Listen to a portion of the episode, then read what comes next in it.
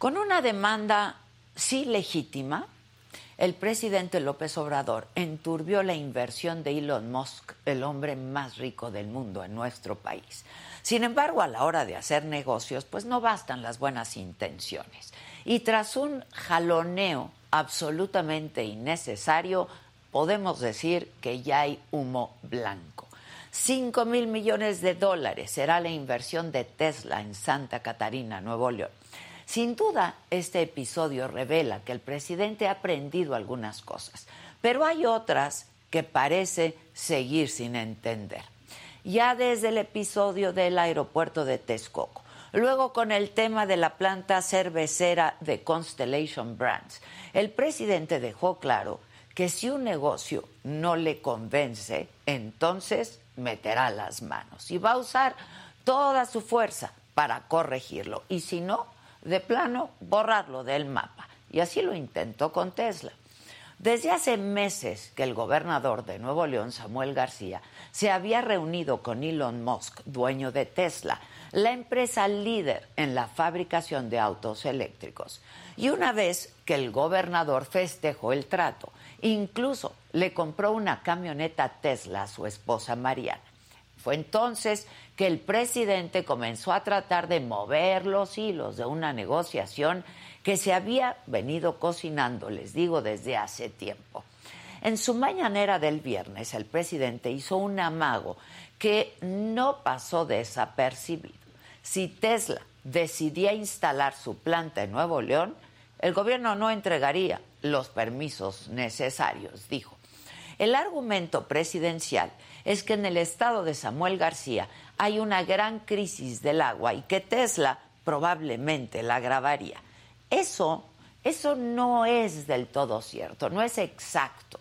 Los propios datos de Tesla indican que extraen 3 metros cúbicos de agua por auto producido, es decir, 3 mil litros por unidad, una cantidad menor al promedio de la industria, ya lo registrado por fabricantes como Toyota y Ford. Pero la verdadera intención del presidente era que la planta se instalara en el sureste o en el Estado de México. Las palabras del presidente alborotaron el panorama doméstico de esa inversión y gobernadores de varios estados comenzaron a levantar la mano, como Michoacán o Sonora. A ver, claro que es una demanda legítima querer llevar inversión al sureste del país.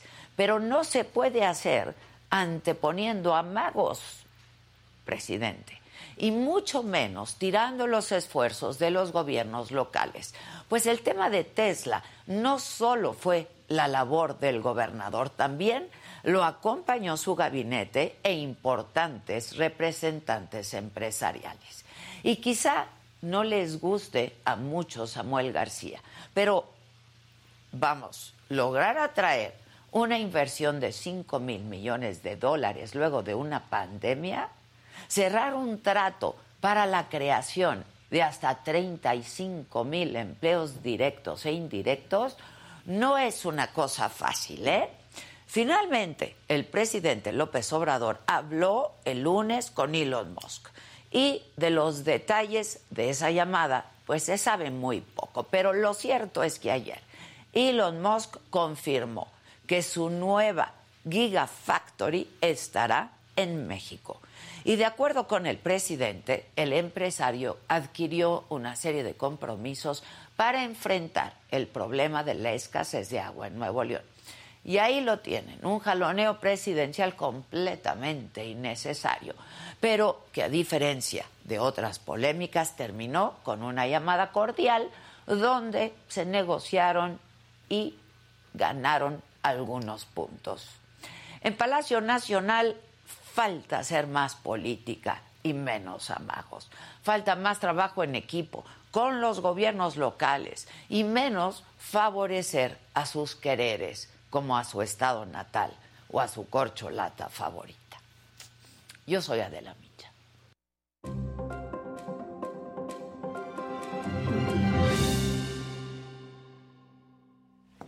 Muy buenos días, los saludo con muchísimo gusto. Hoy que es jueves, jueves 2 de marzo. Los temas de hoy. Bueno, esta mañana ya finalmente se publicó en el diario oficial de la Federación el plan B de la reforma electoral, por lo que hoy mismo tendrá que dejar el cargo el secretario ejecutivo del INE, Edmundo Jacobo Molina. En la mañanera, el presidente López Obrador anunció que México, junto con Brasil, Argentina, Colombia y Cuba, están preparando un plan de ayuda mutua e intercambio económico para combatir la inflación. En el escenario político, una juez otorgó una suspensión definitiva a la ministra de la Corte, a Yasmín Esquivel, para que el Comité de Ética de la UNAM frene la resolución sobre el plagio de su tesis de licenciatura. ¿Qué cosa? Y sigue dando. La universidad, bueno, pues evidentemente ya adelantó que va a impugnar. Sobre los cinco jóvenes asesinados por militares en Nuevo Laredo, la oficina en México del Alto Comisionado de Naciones Unidas para los Derechos Humanos pidió a las autoridades realizar una investigación rápida, expedita, imparcial sobre este crimen. En información internacional, el presidente de Rusia, Vladimir Putin, ha acusado a Ucrania de cometer un ataque terrorista en la región rusa fronteriza de Briansk. El gobierno de Zelensky lo niega categóricamente. En los otros temas, Justin Bieber cancela las fechas restantes de su Justice World Tour. Cazú, la novia de Cristian Nodal, confesó que le tiene mucho respeto a Belinda y que su carrera es más grande que la de ella. Murió Jos Fontaine, el histórico jugador francés que tiene el récord de más goles en un mundial. Y bueno, de todo esto y mucho más estaremos conversando junto con todos ustedes esta mañana aquí en Me lo dijo Adela. Así es que no se vayan, ya comenzamos compartan esta transmisión.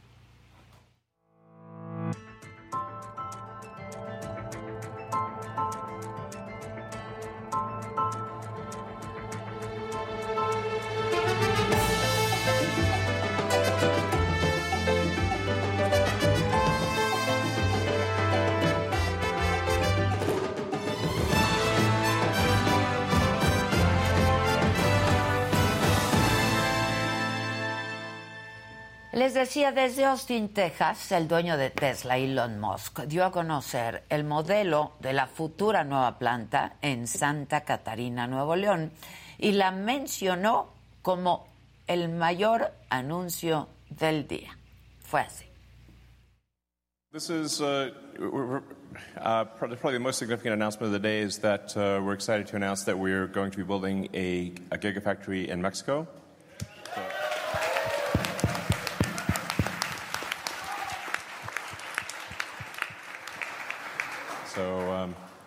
Yeah, and, and, we'll have a, a, you know, obviously a grand opening and, you know, uh, groundbreaking and whatnot. But um, we're excited to announce that that uh, the next uh, uh Tesla Gigafactory will be in Mexico uh, near Monterrey.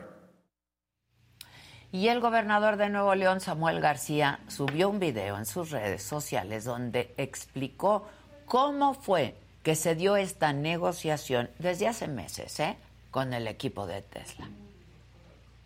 Así fue como llegamos a Tesla. Nos dieron una visita guiada en la Gigafactory de Austin y al terminar, sus directivos, hoy grandes amigos de un servidor, nos dijeron que gran parte de los carros y camionetas de Tesla eran gracias a Nuevo León, porque de aquí se exportaba el aluminio, el metal, los componentes y hasta el cerebro la computadora del carro.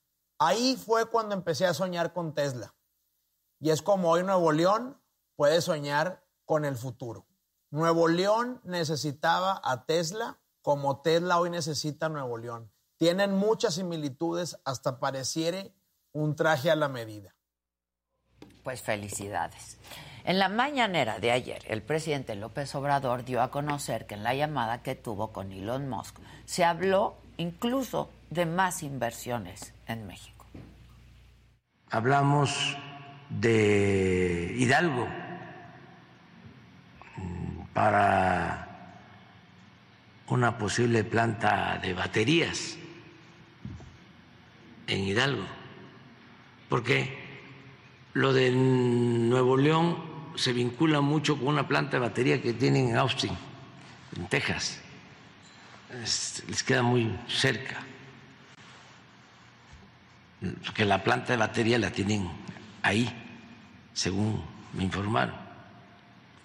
Entonces, la planta automotriz se va a tener en Santa Catarina, en Monterrey, la zona conurbada de Nuevo León, digo de Monterrey, en el estado de Nuevo León, y de ahí les queda cerca Austin, Texas. Incluso creo que el anuncio va a ser hoy en Austin, Texas. Bueno, pero este está interesado en invertir más en México. Bueno, y para hablar de este tema y algunos otros, está aquí esta mañana con nosotros Ildefonso Guajardo, diputado federal por el PRI, exsecretario de Economía, originario de aquellas tierras de Nuevo León. ¿Cómo estás, querido Ildefonso? Con el gusto de saludarte. De hecho, llegué justamente ayer a las 2 de la mañana de Nuevo León, en el último vuelo estar contigo. Pues te agradezco muchísimo. Qué bueno que estás por aquí, porque si alguien sabe de estos temas, además, eres tú, mi querido Ildefonso. Este, ¿Cómo ves esto? Es, es, un gran logro, ¿no? Tesla en Nuevo León. Es un gran anuncio, sin duda, porque marca una pauta distinta en términos de la tendencia de la industria automotriz. Traer a la empresa que está en el liderazgo mundial de nuevas tecnologías es un gran mensaje. México lideró la industria automotriz de combustión y con esta decisión se incorpora a las nuevas tendencias. Creo que eso es muy saludable. Ahora, dentro de este contexto, tenemos muchas responsabilidades. O sea, el que, el que nos, nos, hayan elegido como país y como Estado para liderar ESCO, pues tenemos que mejorar los temas de seguridad en carreteras. Imagínate, en el presupuesto 2023 no hay un 5 para carreteras federales que conecten América del Norte. O sea, lo cual no está acompañando la visión. Y, los otros temas fundamentales que tienes aquí es regresar a los apoyos que se daban para capacitación. Tú puedes tener egresados técnicos, egresados de mecatrónica, pero las empresas tienen que educarlos dentro de sus procesos. Y teníamos antes un fondo entre CONACIT y las empresas donde mita y mita pagábamos el entrenamiento y luego las empresas los contrataban y luego los enviaban a los headquarters, a, los sitios eh, donde están los, los, las, digamos, las empresas eh, ancla y los entrenaban. Y eso cambia y transforma vidas. Esos fondos se eliminaron. Se eliminaron. En esta administración. Sí, ahora tenemos, tenemos que hay jóvenes construyendo futuro como otro fondo, pero ese fondo se aplica para jóvenes que son disque contratados por pequeñas empresas, donde, donde hacen como que los contratan, hacen como que, que aprenden. trabajan, hacen como que aprenden, y, sí. Y, eso no se da. Entonces, tenemos que estar seguros. Y como tú dijiste eh, y lo has comentado, es bien importante algunas de esas cosas porque parece que finalmente una parte de la administración de Morena está entendiendo la importancia de la inversión extranjera. Y, bueno, pues has visto cómo están las redes diciendo, es un poquito eh, una antítesis, es decir, estoy trayendo el futuro de la industria de vehículos eléctricos y estoy construyendo una refinería para gasolina. Sí, claro, claro, claro, sí, sí. Qué paradojas estas, ¿eh? Oye, pero esto hay que atribuírselo al gobernador de Nuevo León, ¿no? La verdad es que lo estuvo chambeando. Sin duda, sin duda, sin duda. Eh, eh, Samuel tiene eh, muy definido aquellas cosas que, son de alto impacto eh, mediático, como esto ha sido una gran noticia en el país. Ahora, también te diré que tiene su estilo, ¿verdad?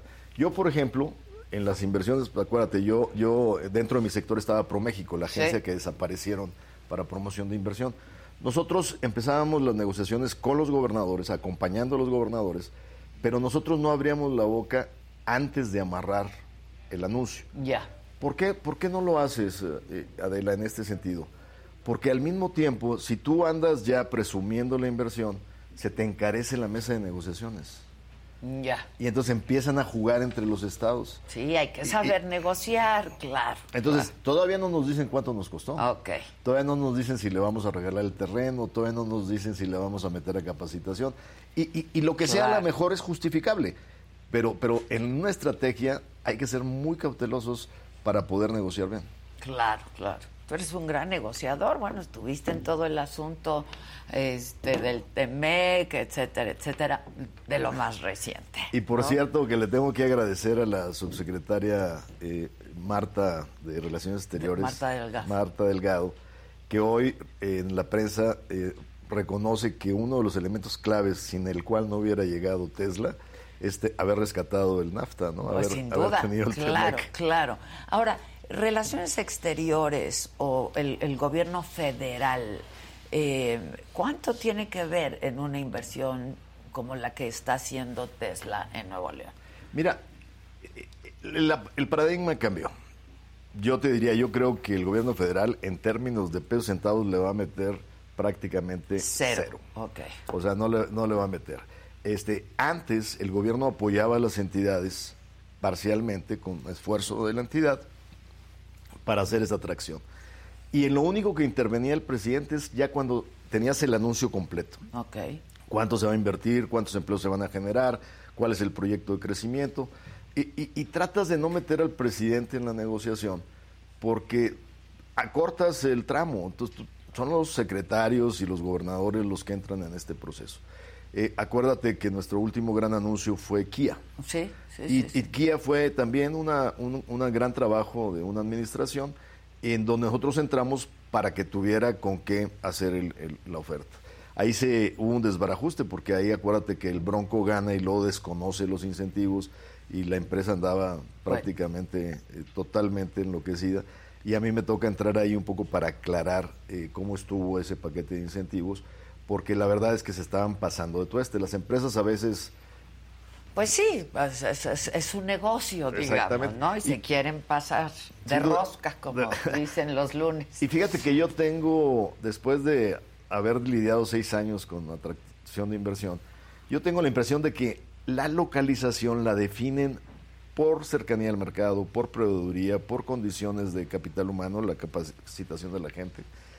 Y, y ya cuando la tienen decidida no la dicen, pero ponen a competir a los estados para ver quién da más. Pero realmente es muy difícil cambiar la decisión. Te doy un ejemplo donde, y lo, lo transparento, cuando BMW decidió venir a México, yo recibí una instrucción del presidente que ojalá pudiera incentivarlos a irse a Hidalgo, porque Hidalgo había perdido la refinería y te- tenía un terreno muy grande que Ah, podía ofrecer. Mira, intenté por todos lados y ya tenían muy definido irse a San Luis. Claro que jugaron el juego de las competencias, pero la localización más, ya, ya ¿no? la, ya la traían muy clara. Entonces uno tiene que estar consciente de eso para que no te saquen más de lo que te deben Claro. de sacar. Ahora, este, entonces un poco el error quizá de Samuel fue haberlo anunciado antes. no, sabre- no sabremos si fue error o no hasta no saber qué les prometió. Bueno, en- en- de- entrada un error, Sí, porque sí, sí, entonces no, se enteró el razón, presidente, Ya, no, lo y entonces presumió, sí, lo se pres- metió. Exacto. Y entonces el presidente dijo no, No, no. no, que se vayan al sur. Pero, pues evidentemente ahí la empresa dice, pues no me conviene irme al sur. Claro, porque en el sur so- sobra agua. Y la verdad es que con todo respeto vi un meme que sí me causó mucha gracia, lo viste, ¿no? Dice, no, creo que entendieron mal, es fabricar carros, no lavar carros. Sí, exacto. Sí, está bueno, está bueno. Pero evidentemente, pues les conviene geográficamente y en todos sentidos a Tesla poner una planta en Nuevo León, ¿no? Porque, y además también hay, hay lo siguiente, el, el gobernador es clave en establecer las relaciones, eh, fundamentar la confianza, pero las capacidades de un Estado se construyen en el tiempo. O sea, el que Nuevo León sea sede de una serie de eh, universidades tecnológicos, claro. el que en un momento determinado hayas desarrollado una infraestructura eh, de conexión al norte, que tengas eh, condiciones al menos en la parte de, de seguridad de carga un poquito mejores que el resto del país. O sea, hay muchos factores que rodean este, este tema y eso es lo que fortalece. Si te fijas, por ejemplo, se, se están instalando en un lugar que tienen dos vías rápidas de comunicación. Entonces, pues qué bueno, pero ahora para que realmente lleguemos al diseño que ellos traen en la mente, necesitamos hacer la chamba que nos toca hacer. Ok, y eso no solo le toca al gobernador. Le toca a la federación, al gobernador. Y yo siempre he dicho que a partir de estos cuatro años, la inversión que más se ha desalentado es la que depende estrictamente de concesiones gubernamentales. Si tienes que tener un permiso, como fue en el caso de la cervecera de agua, si tienes que tener el tema de, de energía, por ejemplo, todo aquello que dependa directamente de concesiones gubernamentales está paralizado. Si tú eres una manufactura que depende tangencialmente, no tienes tanto riesgo en ese sentido. Entonces, por eso hemos visto... De que se caiga. Hemos visto la increíble presión eh, de buscar terrenos, sobre todo en el Bajío, en el norte. Se duplicó la venta de terrenos entre el 19 y el 21. Están, están prácticamente los sitios y las naves industriales en Monterrey, en el norte, están muy escasos. Ya. Oye, Ildefonso, ¿cuál es el impacto que va a tener en nuestro país y para el Estado este anuncio, el de Tesla? Mira, todavía escucho muchos números, ¿no? Parece ser que de arranque el compromiso inicial está en la cifra de 5 mil millones de dólares. 5 mil millones de dólares. Se habla de, de que va a llegar a 35 mil empleos. Pero hasta ahorita eso no lo he escuchado directamente de, de Musk. Musk ayer dijo que ya anunciaba que la siguiente planta, mega planta, se va este, a México, específicamente a Nuevo León, pero todavía no tenemos ni los detalles específicos de objetivos, pero cualquiera que esto sea, lo que puedes observar es que va a pasar un poco el impacto que tuvo eh, en su momento Kia.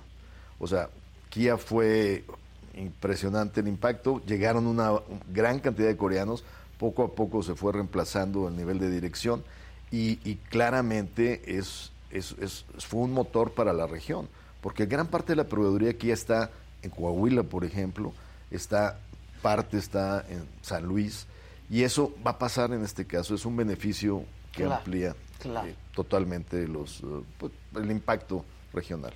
Ahora, dice el presidente en la mañanera, que entonces me parece que hizo muy bien en querer tener esta videollamada con Elon Musk, que el Elon Musk dijo que quería invertir y tener más inversiones en, nuestro país. ¿Lo ves? Mira, yo creo que, que solo si tiene sentido económico por ejemplo, bueno, se habla de que probablemente queramos iniciar algo en materia de baterías. Eh, para tendríamos que ver las reservas probadas de litio, etcétera. Este, tendremos que, o sea, solo si hace sentido. O sea, yo no veo, eh, digamos, compromisos totalmente amarrados, ¿no? O sea, ellos no se van a ir a un lugar donde las condiciones no se dan, ¿verdad? Entonces, sí, seguramente va a tener ramificaciones dónde vayan a estar esas, eh, digamos, bases para complementar la inversión inicial, va a depender de la lógica de integración. Ya, pues ojalá, ¿no? Sin duda, pues sin, duda. Pero, pero esto también nos lleva a pensar qué tenemos que hacer en los estados que requieren mayor desarrollo para crear las condiciones. Porque lamentablemente eh, llevamos carreteras, llevamos eh, inversión al sur, sureste, pero no necesariamente está diseñada a lo que necesitamos desde el punto de vista de encadenarlos a la globalidad comercial. Claro, claro. Eh, cambiando de tema, pero sobre lo mismo, la inflación en nuestro país, ¿cómo ves? Y este acuerdo que anuncia el presidente que va a ser con otros tres países de la región. Sí, este, pues yo me imagino que, que un acuerdo con Cuba nos va a generar una gran oferta de bienes y servicios para bajar los precios en México, yo ¿no? También digo, Cuba, exacto, Cuba. yo, yo, aprecio mucho a los cubanos y sin duda, y sin duda eh, les deseo lo mejor, pero no, no, no veo como un acuerdo eh, eh, con Cuba. Digo, tal vez si Lula nos regala, nos baja el precio de la carne de puerco, que por cierto ya liberamos las exportaciones de Brasil a México, sin consultar a las autoridades sanitarias, como debe de ser, este, pues a lo mejor tiene algún tipo de impacto. Yo, yo siento que el trabajo eh, antiinflacionario en México pues depende de, dos temas fundamentales. Primero, eh, que realmente repercuta la desaceleración de la inflación internacional, que te diría que dado al comportamiento del tipo de cambio, pues ayuda. No es lo mismo pagar bienes importados a 18, eh, 30 Sí, claro. que pagarlos a 22 el dólar. ¿no? Claro. ¿Cómo se ha logrado eso, por cierto? El, el tema del, del Sí. dólar, eh, pues tú, tú le entras mucho a estos temas. El dólar es como cualquier bien y servicio con una pequeña diferencia. Lo define la oferta y la demanda. Sí.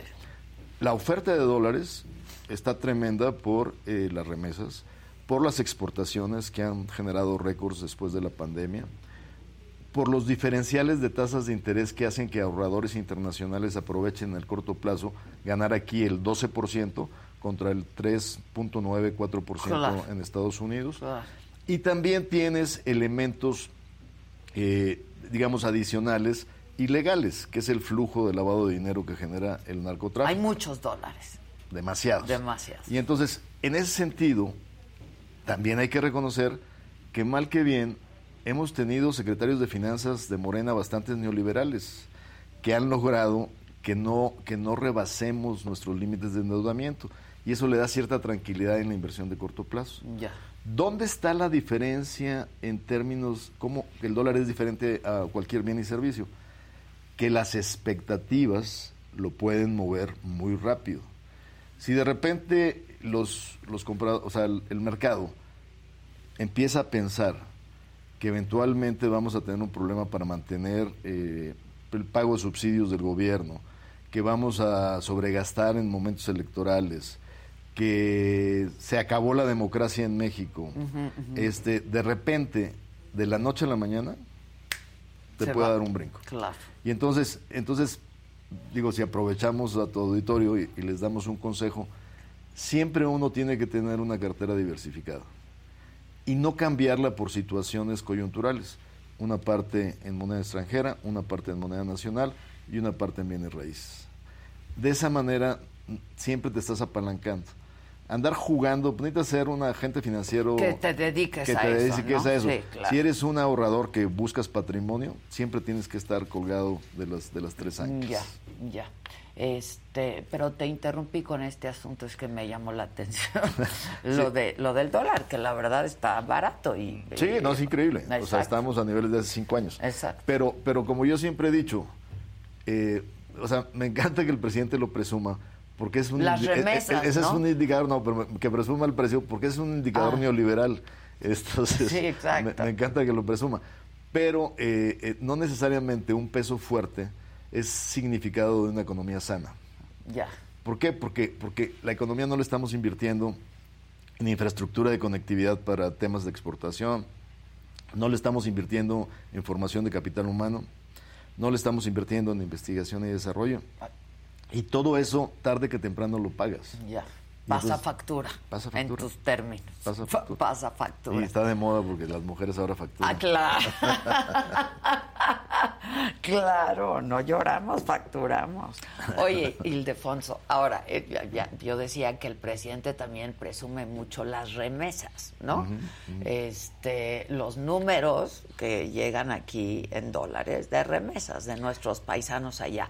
Eso no es un buen indicativo tampoco, ¿no? No, porque, porque estás reconociendo que una buena parte de, de tu población, una parte emprendedora, porque el que toma la decisión de irse a buscar mejores Claro. condiciones, eh, pues estás, lo estás perdiendo como capital humano. Pero parte también ha sido el impacto de que hayan aceptado ser tercer país seguro, Sí. porque muchos centroamericanos y muchos migrantes de la América Latina se están quedando aquí, que tienen familiares en Estados Unidos y que les están remitiendo aquí. Entonces también ese componente Eh, cuenta. cuenta. O sea, lo cuentan. Sí, claro. Claro. Este, pero también es indicativo de que pues aquí no hay lana y entonces tienen que estar mandando de allá a acá, ¿no? Pues sí, Pues ob- sí. obviamente. Obviamente. En ese sentido. Este, te vi, ya que hablamos de términos leoni- neoliberales y todo esto, eh, te vi en, en la concentración del domingo allá en Monterrey, estuviste ahí. Sí, sí, sí. Este, que la verdad aquí fue muy impresionante. Eh, Este, el- la plancha del Zócalo repleta, aunque nos digan que hay 90 mil, 80 mil personas, digo, ahí están las imágenes, ¿no? Eh, y en Monterrey también estuvo buena, digamos, la concentración. Se habla de 50 mil. Este, y tú estuviste ahí. ¿Qué, ¿Qué piensas de esto? Mira, yo creo que es un buen indicador de que la sociedad está dispuesta a entrar al activismo y dejar escuchar su voz. Eh, creo que es, es fundamental eh, que a partir de ahora eh, pues una sociedad civil organizada se represente. Sobre todo con orden, con civilidad, este, no, no ves en estas marchas violencia ni de ningún tipo. En algunas, digamos, posicionamientos de discursos, yo sería un poco más cuidadoso, porque esto no se trata de, engancharnos en, en, el debate de bajo nivel ni de, ni de insultos específicos, pero yo me quedaría fundamentalmente con la defensa de derechos fundamentales, ¿no? como el caso del INE y de la democracia, lo cual eh, salió bastante bien en la ciudad, en la Ciudad de México. Este, hay algunas voces de algunas organizaciones más uh, concentradas en el golpeteo eh, muy directo. Político y, muy directo. e incluso personal. Exactamente. Pero yo creo que es una, una, gran significado y la gente está, está cada vez más consciente. Yo anoche tuve, eh, por, eso, por eso me vine muy tarde, una reunión con vecinos del oriente de, Monterrey y, y, la verdad es que la gente está muy interesada en participar, ¿no? está muy interesada en manifestarse, está muy interesada de proteger lo que se ha construido con tanto esfuerzo ciudadano. Por lo pronto ya se perdió un empleo, ¿no? Este que eh, seguramente va a ser parte de, de, las de la controversia. Exactamente, exactamente. Y el presidente dijo, ay, después de 15 años perdió un empleo. Está... Yo le recuerdo que estamos en una república, no en una monarquía. Este, pero ahorita es el caso de una persona, pero así van a venir, ¿no? Así es, así, es. Y así se van a presentar las impugnaciones, seguramente. Oye, tú has querido ser gobernador de Nuevo León, pero ahora tienes otras aspiraciones. Eh, eh, básicamente te diría que en Nuevo León, eh, pues tú, tú supiste, ¿no? O sea, fui considerado en el 15, cuando gana el Bronco. Eh, antes de que empezara el lío con Trump y se tomó la decisión de que una colega mía, Ivonne Álvarez, fuera la candidata. Fue cuando el Bronco ganó de manera contundente porque la gente estaba muy enojada eh, con el gobernador en ese momento y estaba muy enojada con los partidos y pues, tomaron un voto de decir a ver a ver cómo nos sale, ¿no? Que le salió bastante regular, para decirlo menos. pero, pero yo te diría que profesionalmente, eh, pues creo que el destino me hizo jugar lo correcto, porque estaba yo ahí cuando se nos desajusta el tratado y por mi formación profesional, pues creo que ha sido uno de los mejores retos que he tenido en la vida, ¿no? Sí, alguna vez lo platicamos y, hasta yo me emocionaba, ¿no? En esta conversación, una entrevista que hicimos, una de algunas, eh, de, cosas que nos contaste, ¿no? De cómo se hace una negociación de ese tamaño, ¿no? Este, hasta con manotazos en la mesa. y afortunadamente creo que salió bien, bastante bien. Y si tú analizas, por más que el presidente me ha dado mis llegues en la mañanera, este, lo único que tomaron como estafeta nuestra fue eso. Todo lo demás lo han repudiado. O sea, el único instrumento de política pública que muy seguido valora el presidente en la mañanera es ese. Ahora, dice que no le gustó el capítulo de energía y por eso me da mis llegues que dice que somos vendepatrias, lo cual le hemos demostrado que por el contrario. A Tesla hay que ofrecerle energía alternativa para que pueda prosperar pues en Nuevo León, ¿no? Pues este, pero, pero en ese sentido creo que eh, eh, es, es, son cosas que se construyen como política de Estado, que no debe importar qué partido está en el poder. Claro, ya quién lo hizo, qué administración, ya no importa, porque al final de la historia tú estuviste... En el primero. En, el primero, y luego en el TEMEC, este, pues acabaste también formando parte de la negociación, ¿no? Así es. Incluso ya con esta administración. ya, nosotros lo que hicimos fue recibir al, designado por el presidente, que era el doctor Sead.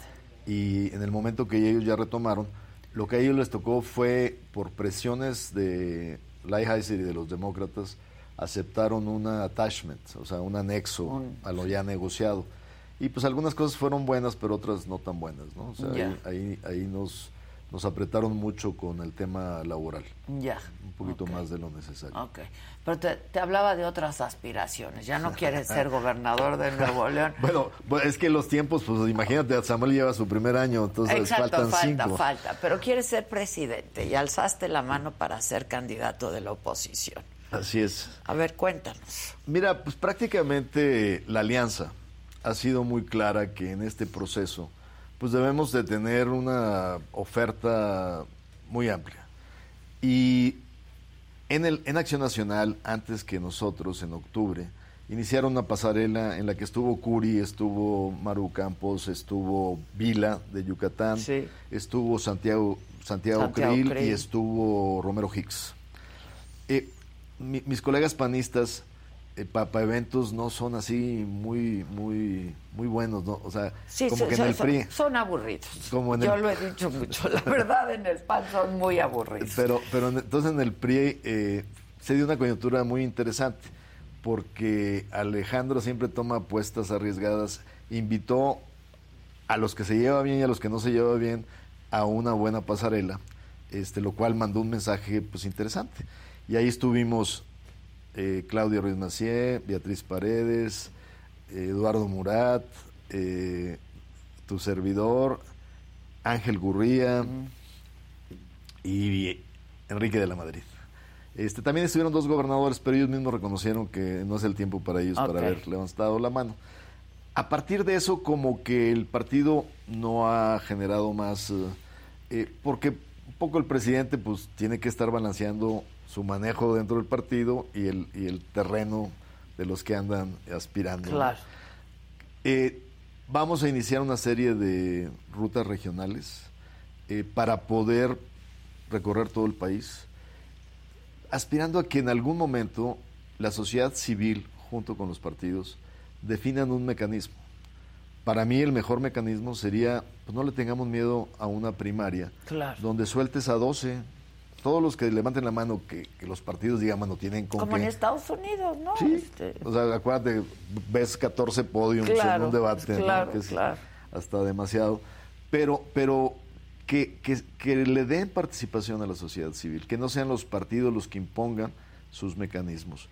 Y a partir de ahí, que hagas un proceso, un método acordado de selección, combinando un poco dos elementos eh, auditorios regionales donde estén académicos, empresarios, sociedad civil, eh, líderes eh, laborales o sindicales, jóvenes, muy aleatorios y que ponderes lo que sería la opinión de liderazgo, la opinión con la opinión popular. Ya.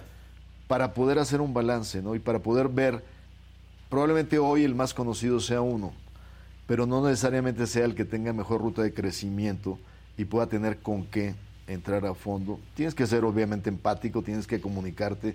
Y una de las cosas que yo creo que va a ser esencial para este posicionamiento es que todos estamos enganchados con temas que no están hablando de lo que la gente está sufriendo día a día.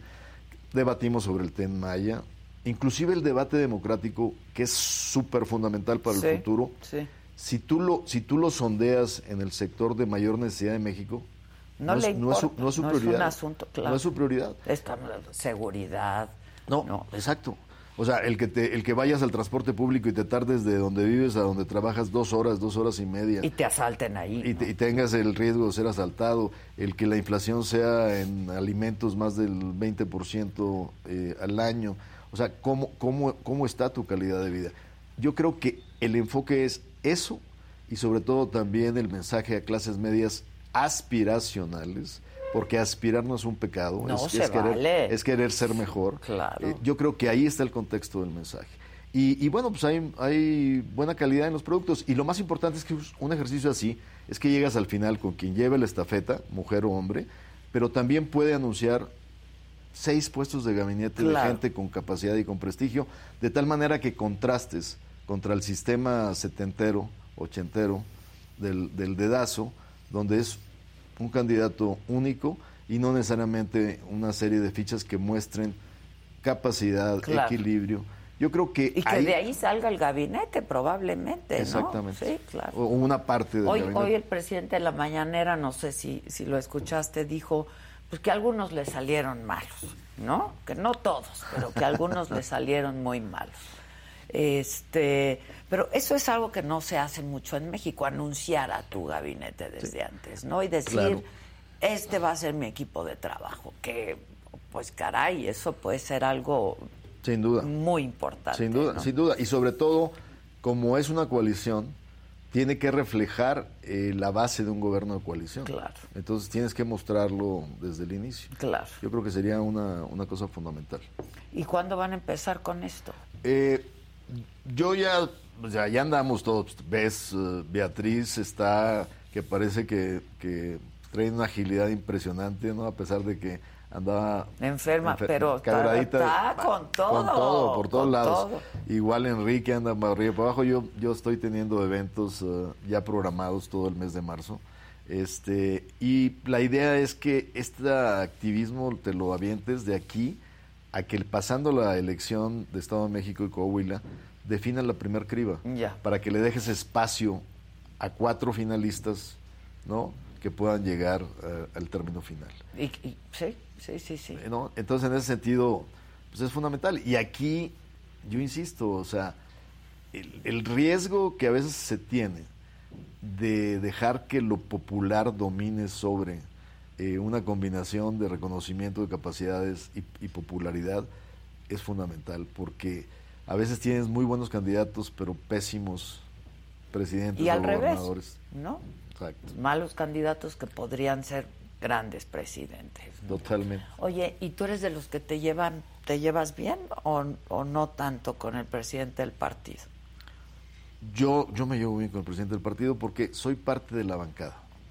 Y en la bancada, para poder desarrollar tu estrategia, Tienes que llevarte bien con el presidente del partido. eh, sobre todo porque somos una bancada, éramos 71, ahora somos 69, y, y pues todo se define en función de, de- de una estrategia integral. Por ejemplo, recordarás mi participación en el debate de energía eléctrica. Pues yo no hubiera sido el tercer orador, que, que la verdad fue una gran oportunidad para definir un discurso basado en los compromisos de México. Pues esa oportunidad la tengo pues, porque la coordinación parlamentaria y a la presidencia del partido me inscriben en una lista. ya. Es diferente al Senado, donde el Senado los senadores no necesitan el palomeo de su coordinador parlamentario para poder tener participación. Sí. En la Cámara tienes que estar en la lista de tu partido. Pero además, vamos a una elección intermedia.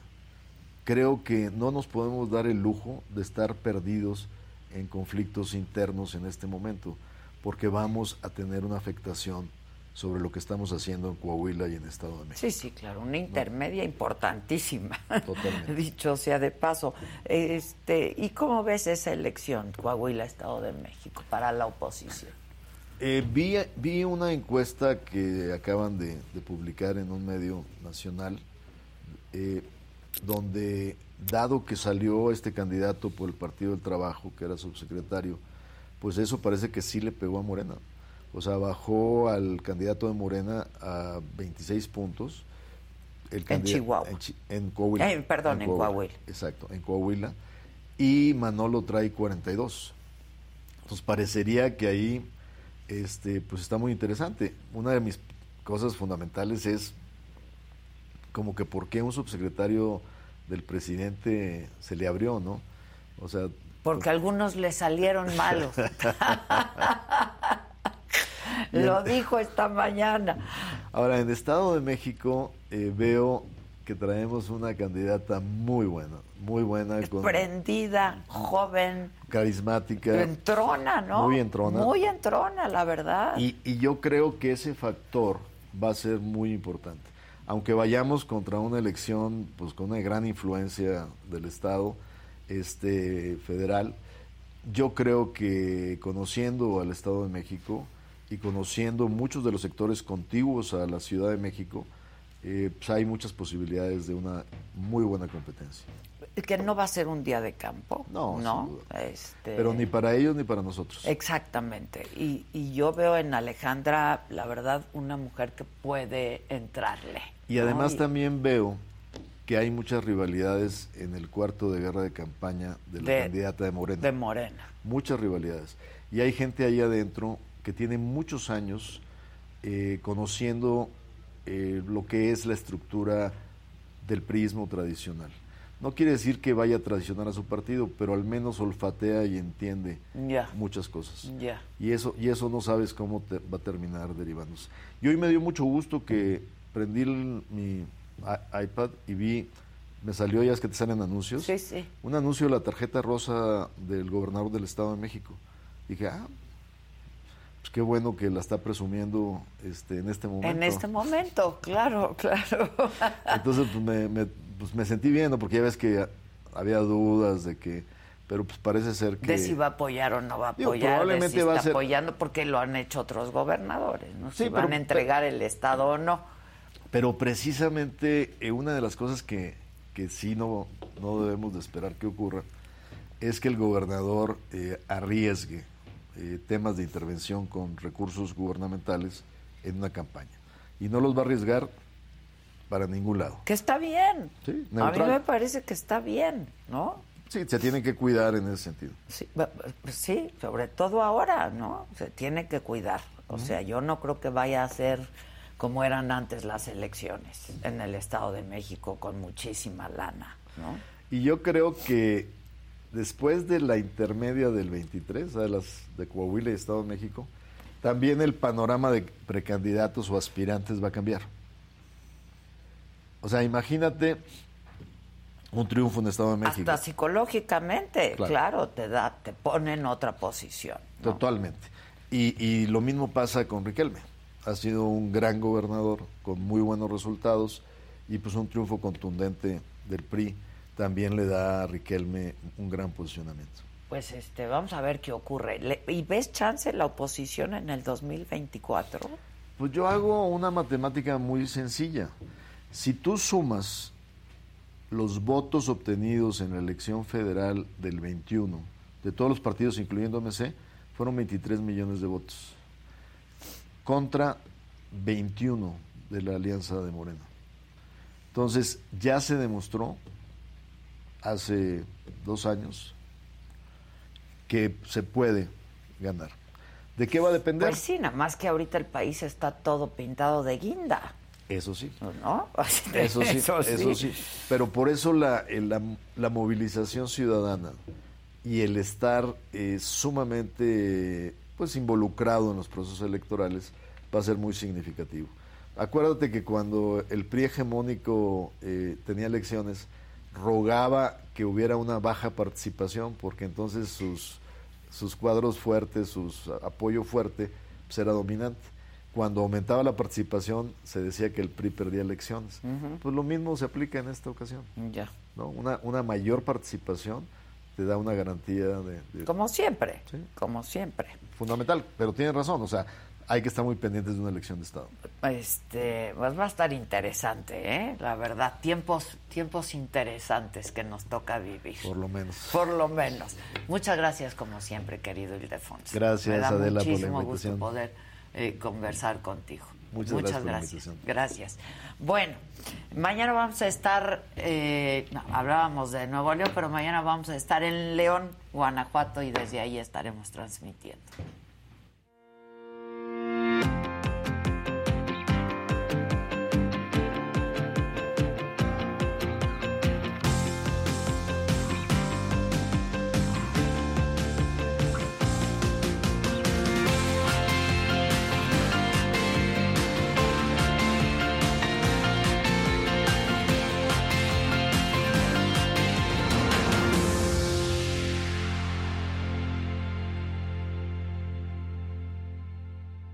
Rumor de cuando dicen que tú estabas con su Con su ex marido. Con su exmarido. Sí, que fue completamente falso, jamás, de los jamases. ¿Y entonces por qué lo pensó tu mamá? Porque decía que había visto un video, incluso, Sí. ¿no? Y bueno, Exacto. algo así recuerdo. No hay video. Firme, una sacudida y fuera para adelante.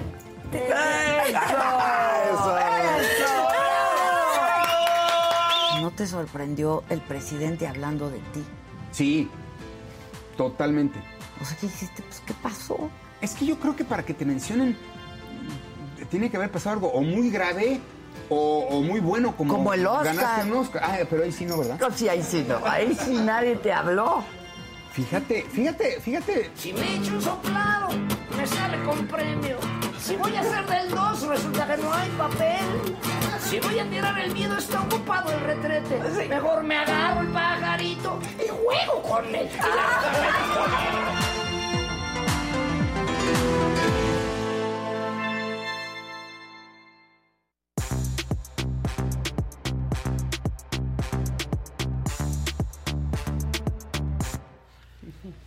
Buenos días. Buenos días. Ya vámonos. Ya nos vamos.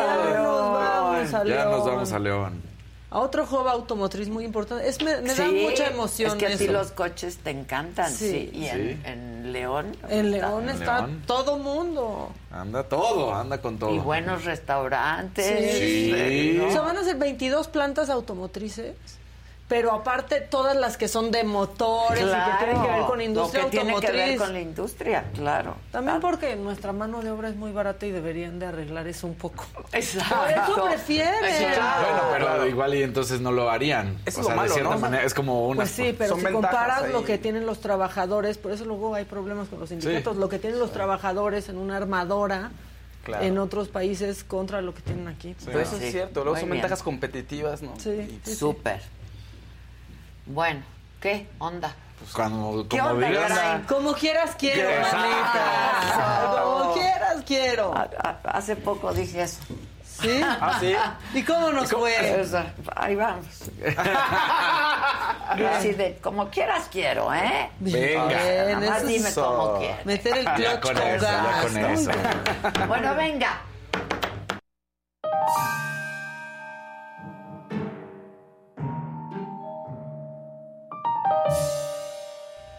Yo les quiero también. preguntar Sí, a sí. ustedes, a ustedes aquí en la mesa.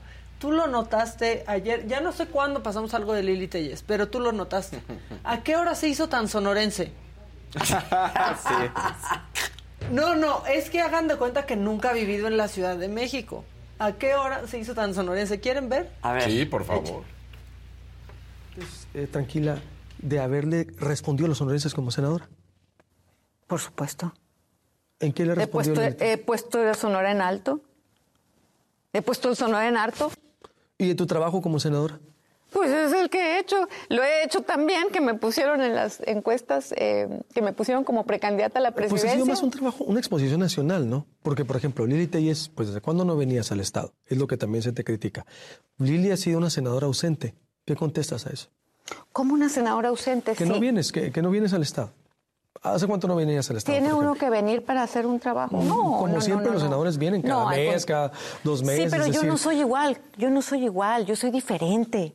He puesto a Sonora hasta arriba, al grado que soy precandidata presidencial. Imagínate, qué más orgullo para los sonorenses que eso.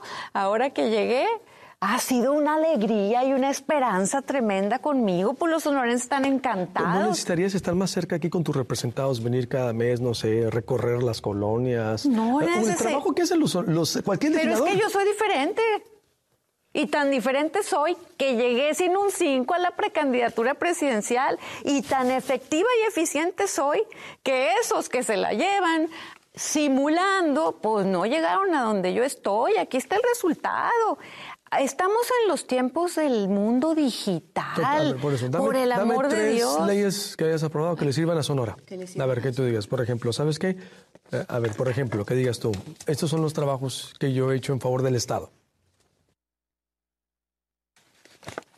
A ver, ¿cuáles quieres? Los de Sonora. ¿no? El- a ver, sí, los de Sonora, los de Sonora específicamente. Los de Sonora. Auxilio y recursos a Guaymas y Empalme por las lluvias en 2022, aprobado. Liquidación ¿Cuánto de se los... fue para Guaymas y Palmas? No recuerdo, pero me estás preguntando qué es lo que yo pedí. sí, por eso. Sí. Ah, lo que pe- ah. No, no, no, no, no puse cantidad. Auxilio y recursos. Pero se fueron esos recursos a Guaymas Pues y hay que preguntarle algo. Sí, sí, fue, apro- fue aprobado. Eso hay que preguntárselo al gobierno. Se aprobó. No, no, no. ¿Qué más orgullo Sonora que Claro. Increíble. Está increíble. ¿A qué hora se nos hizo tan No sonorense?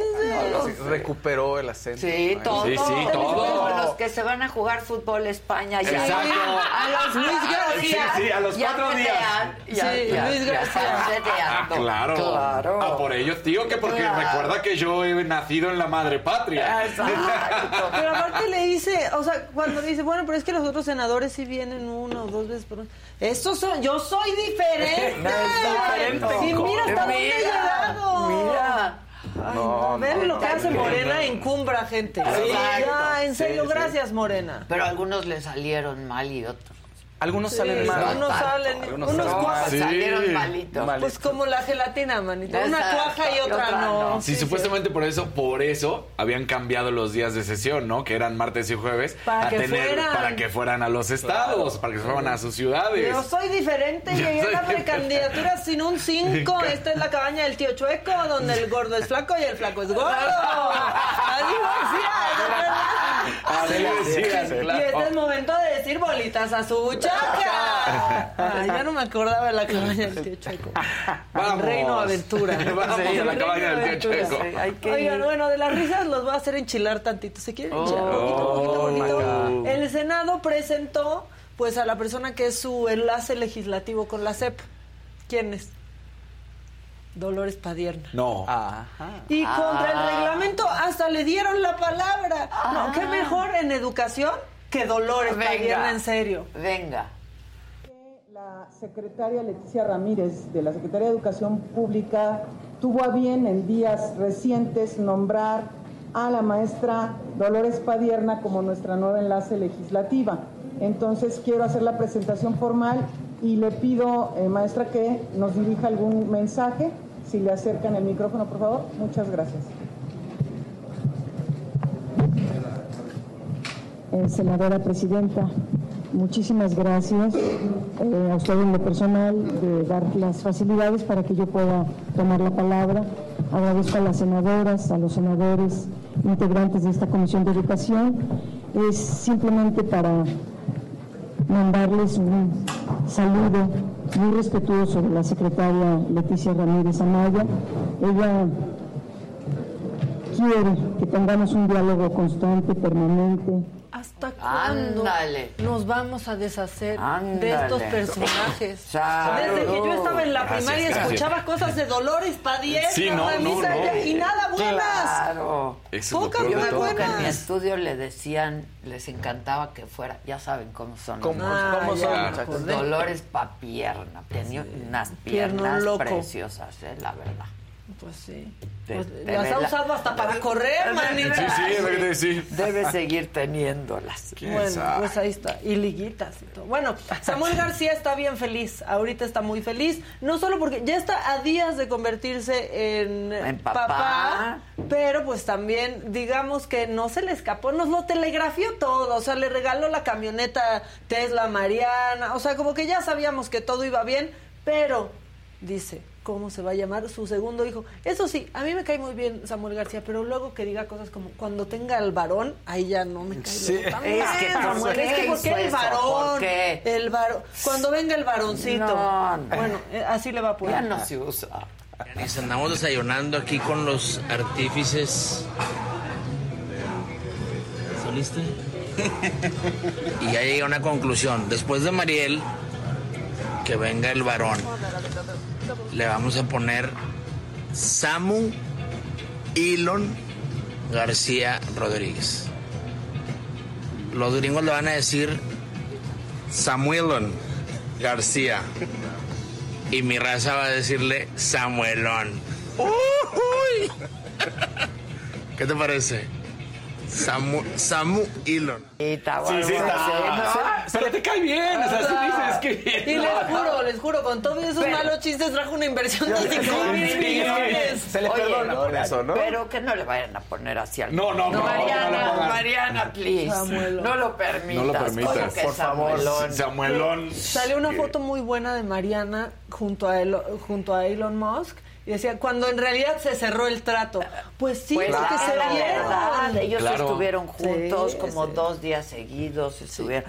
Mariana muy Cuando bien. es un equipo, sí. ahí está, Claro. los dos jalan para la el en la Sí. entrevista que hicimos que estuvieron los dos, somos un equipo. Claro, claro. Y eso está así. padre. Además, Mariana, a, a mí me encanta esa chava. ¿eh? Es Aunque más- le tiren hate, a mí me da igual. A ella también. Sí. Sobre todo. Pero le entró, ¿eh? Porque O sea, tiene digo, ganas, ganas. tiene carisma. Le entró más que tiene- muchas Claro, que otras muchas cosas. No, y Samuel que- sabe que prácticamente ganó. La diferencia para que él ganara fue ella. Pues claro. Sí, también el INE y también Sí, la también. Ah, oposición. bueno, claro, sí, sí, obviamente. Pero, pero Fosfofosfo y todas esas ideas y todo como jala, Pero es Mariana. además, pues es su mujer. Es su mujer. Pero no le pongas Samuelón. No, Sí, no, a tu hijo. Ay, sí, no, por favor, no. y ojalá que, Déjenme que escribirle, el próximo please. sea niña, para que ya no diga de que el varón. El varón. Cuando Exacto. llegue el varón, cuando llegue mi heredero. Bueno, este, hoy también les estoy ofreciendo, pues yo lo- se los pongo aquí, se los vengo a ofrendar al alcalde de Ensenada, a Armando Ayala Ah, ¿qué Robles, porque él anda, anda enojado y dice, uy, todos estos empresarios que fueron a la marcha, ojalá que tengan todos sus permisos, ¿eh? Oh, porque luego no. ahí andan pidiendo Ah, cosas. sí, lo vi, lo vi, ¿Qué lo es vi, lo vi. eso? ¿Qué ¿Qué es eso? Échelo. varios empresarios y, y luego aquí tengo la listita todo porque después están hablando de que ayúdanos a rebajar el predial. Oye, tenemos un problemita. Oye, Armando y todo eso. Y entonces, y en la primera este marchita esa este pues De la ¿cómo le ternurita, podríamos decir? De la ternurita, pues ahí ahí están asomando la la este la cabeza, ¿no?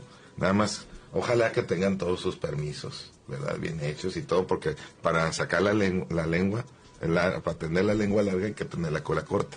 Entonces, este, entonces, pues está bien, felicidades, qué bueno, bravo. Seguramente.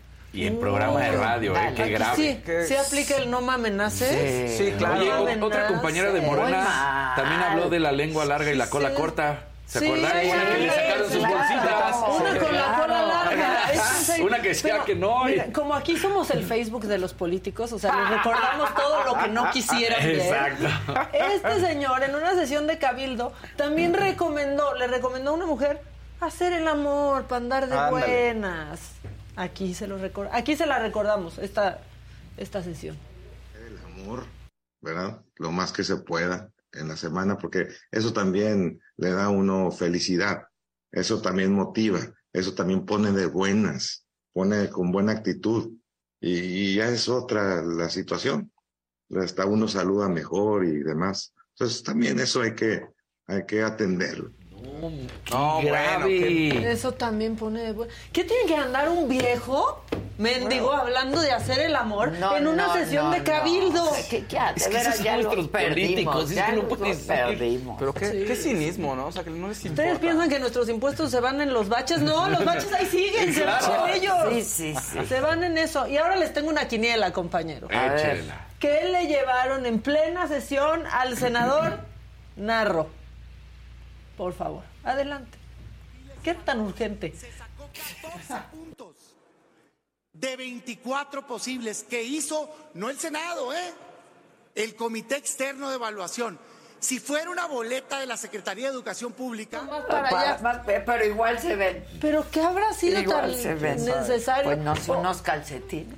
Pues no, que algo sé, que puedes sabe. necesitar cuando ya calzones Se te manchó la camisa. Ah, no sé. o el Oye, calzón de que lo balaseaste sin que querer. ¡Maca! Calzón- O, que- o como Un de- pedito es que- aguado. o- ¡Ah! ¡Es ¡De veras! ¡Es muy temprano! Es que no, me dijo la, la señora que se acaban los 12 meses sin interés, que vaya ahorita a mi particular, ¿no? Que le- lo que le mandaron un código que necesita el repartidor, ¿no? ¿Qué es eso? ¿Qué es es que eso? era el último día de mi monedero. Sí, mi monedero electrónico. Se me acaban mis puntos. Ay, Dios mío. Bueno, ¿dónde? Otra pregunta capciosa. ¿Dónde hay más ponzoña? ¿En el Senado o en un alacrán? En, En el Senado. Pues por eso a Mancera no le da miedo tener a los alacranes aquí en la manita si ¿Qué tal? lidia con ellos ¿Mancera diario. anda? No, no, no, en periplo aparte. En periplo. periplo, Mancera. Mírenlo ahí con, con un alacrán. A ver. Ahí está. Tiene el aguijón. Si quieren hacer el reto, vengan a Durango, vengan al mercado, visiten a Don Tomás. Aquí estamos en el mercado. Órale, entrenle. Está vivo, ¿eh? ¡Hombre! No, eso pa' ¡Qué hombre. Pero ha ¿Eso tenido qué? peores ponzoñas claro. cerca. Entonces, Sí, por sí. cierto, estaba Por en cierto- Durango. por- sí, por cierto, también quiere ser presidente. También. Sí, también. Pues es que, a ver, búscala en el PRD. No, bueno, pues es Manche- O es sea, mi exnovio. Sí. Mi exnovio. No, pero mira, si, si es, Mi exnovio. tiene que haber un revival. Voy a pensarlo. voy a pensarlo. Diría solo por la grande, pero sonaría muy mal por la candidatura, Exacto. manita. No, eso ya se planteó alguna vez. Sí, o sea, porque mira, si queremos una primera dama. Bueno, este, yo quiero agarrar la fiesta entre semana que agarró Omar Fallas. A ver, Por favor, es que le gusta, por le favor. gusta y canta y todo. Y se mueve y ¡uh! Vamos a verlo. Velo, velo. No, no, no. ¿Qué uvas? Pero estaba, o sea, pero disfrutando la fiesta, pero con su bomber jacket. Y aparte, ¿qué tal? Nada mejor que la fiesta y un coctelito de camarón. Sí, sí, claro. O- Omar Fallas yo creo que está feliz de no ser gobernador. Sí, claro. O sea, es como yo, mira, yo ya me quería ir. Yo ya, ya, ya, quería ya agarrar ya, fiesta, claro. ¿no? Y luego otro que le gusta llevarse... A ver, se llevó un estado al baile, pero también se llevó una muchacha al baile, Cuitláhuac García. Se nos hizo viral por andar eh, enseñando los prohibidos, manito. A ver. Mírenlo, mírenlo, mírenlo. Ea, ea. Eh, eh, ¿Y cómo le baila? Como, hasta como cantinflas. sí. ¡Ay, ¡Ay, Cuídate, Mancera, que hay alguien que baila, que No, quiere andar Mancera bailando baila mejor. muy precioso, ¿eh? Sí, Eso sí. como que flota. Muy precioso baila que Mancera. Pero ahí Cuitláhuac le quiere andar copiando los Mira pasos. nada más. Eh, ve, que va a marear a la muchacha.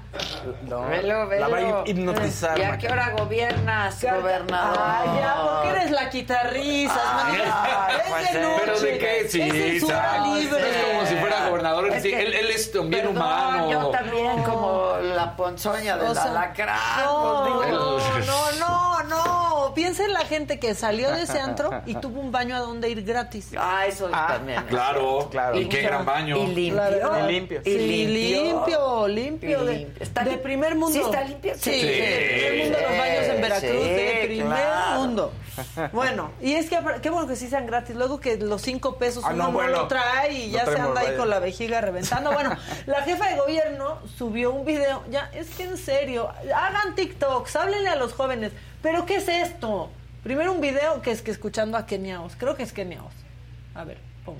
Yo en el trabajo, mis audífonos. Y vela, ahí bailando No, con una no. pila. No, no, no. Con una, pero aquí Esto somos no maloras. está chistoso. No, no está pero esto bueno sí va a estar chistoso porque aquí somos maloras. A ver. Y entonces lo que en realidad pensamos que estaba escuchando.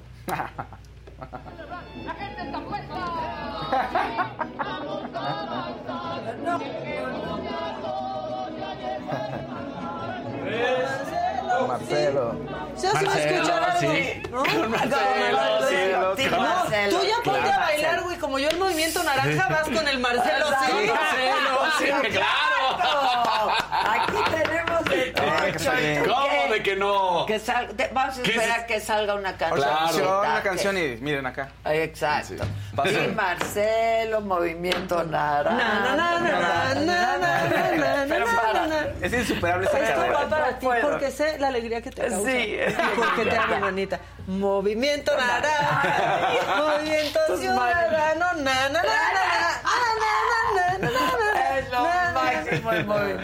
na, na, na, na. Y a ver el Team Marcelo. A ver. ¿Qué hacemos con Tim Marcelo? Pero es que esa, La rola, la rola. esa todavía no tiene tanta. Pero es Con Marcelo, con Marcelo, sí. Ay, No, ¿qué? ¿Qué? De la charanga, Oye, Que no se ¿Qué diga. tal la charanga? ¿Eh? Se te quedó lo de la charanga.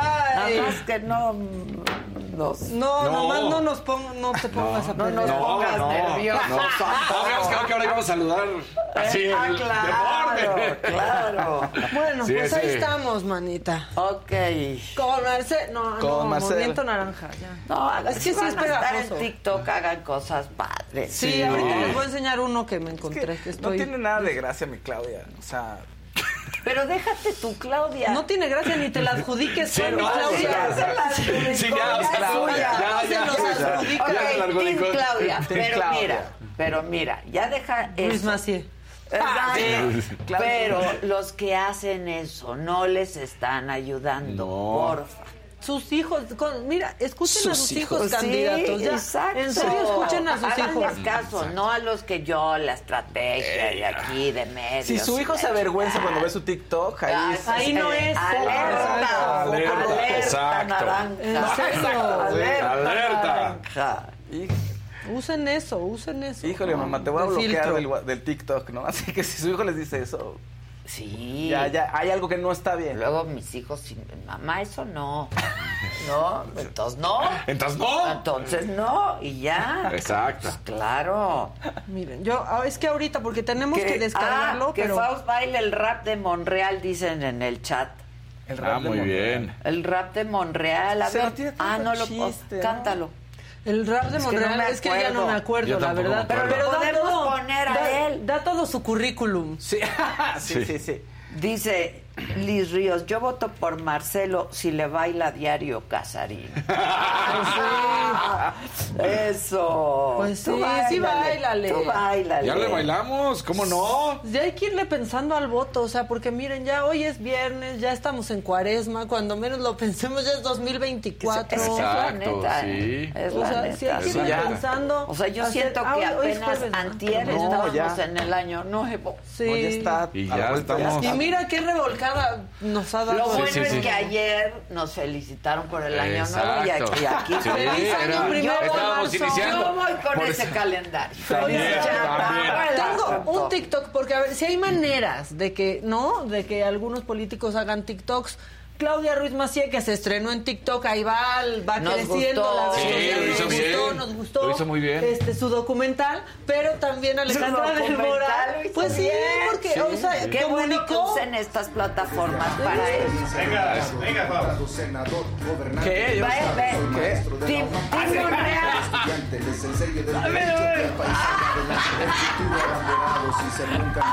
Van a temblar las cámaras, espérate. El movimiento de pies, el movimiento de pies. Es que espérate, espérate. Necesitas ahí, pero qué. ¿Cómo era? ¿Cómo dice? Eso. No, no, se, no se estás viendo, te sales de luz. Sí, te sale. Parece ¿verdad? que estás flotando. Como ven todo de negro. Así, Este, así nos deja bueno. Monreal. ¿Qué más, mamáquita? Bueno, pues hay un TikTok, por ejemplo, Alejandra del Moral. Es mi esperanza porque es más, pues perdón, me voy a ver edadista ahora, pero pues quizás le entienda más al lenguaje de las redes. Pues es casi de tu edad. Pues ¿Qué edad sí, tienes y tú? mira, la lleva para gobernadora. Sí. No, Sí. yo tengo 36. ¿Cuántos tiene Como Alejandra? ¿Por ahí? 39, Por ahí. ¿no? No te ¿Cuántos justifiques. Por ahí, por ahí. Vamos a ver si 39. sale. Te O digo sea- que es, es joven Sí, y que- les entrona. A mí me gustan las mujeres. Y anda así. haciendo que Sí. le el bigote a Delfina. exacto. Mujeres que no lloran, 39. que facturan. 39. Bien, sí, bien. porque yo decía ya es como cuarentona. por ahí. Felipe. Salcedo manda aquí un mensajito. ¿Qué Dice? Maca, una chingona y Casarín más guapo hoy. Ándale. Muchas gracias. Tienes que esa camisa blanca, en serio. Bueno, este TikTok de Alejandra del Moral se nos hizo viral también. Echa. La precandidata que esperaban. La precandidata que soy. Ah, Ah.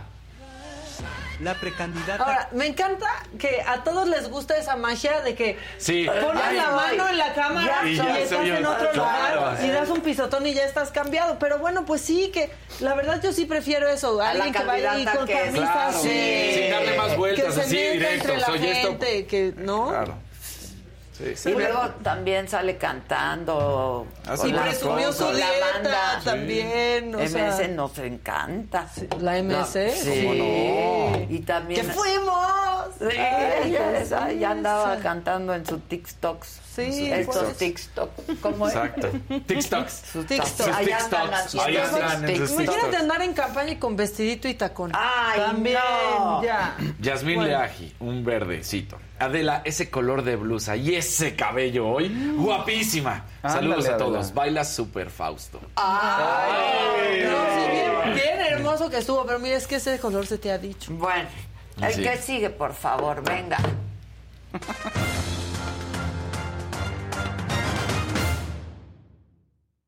Su like y para que no digan que no, porque ayer hice recuento. Marcelo. Con Marcelo, sí.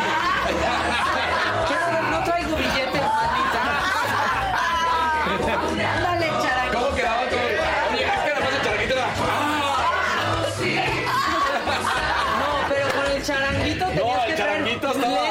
porque si no te quedabas tuerto. No, exacto. O sea, no. Tenías que tener como un metro de distancia. O sea, Sí, sí decías. no, no, te podía pegar. Sí, sí, sí, sí, sí. O sea, tú puedes estar sentado y de repente nomás. Sí, sí, sí, ¿qué pasó? ¿Qué pasó? Si está a dos metros.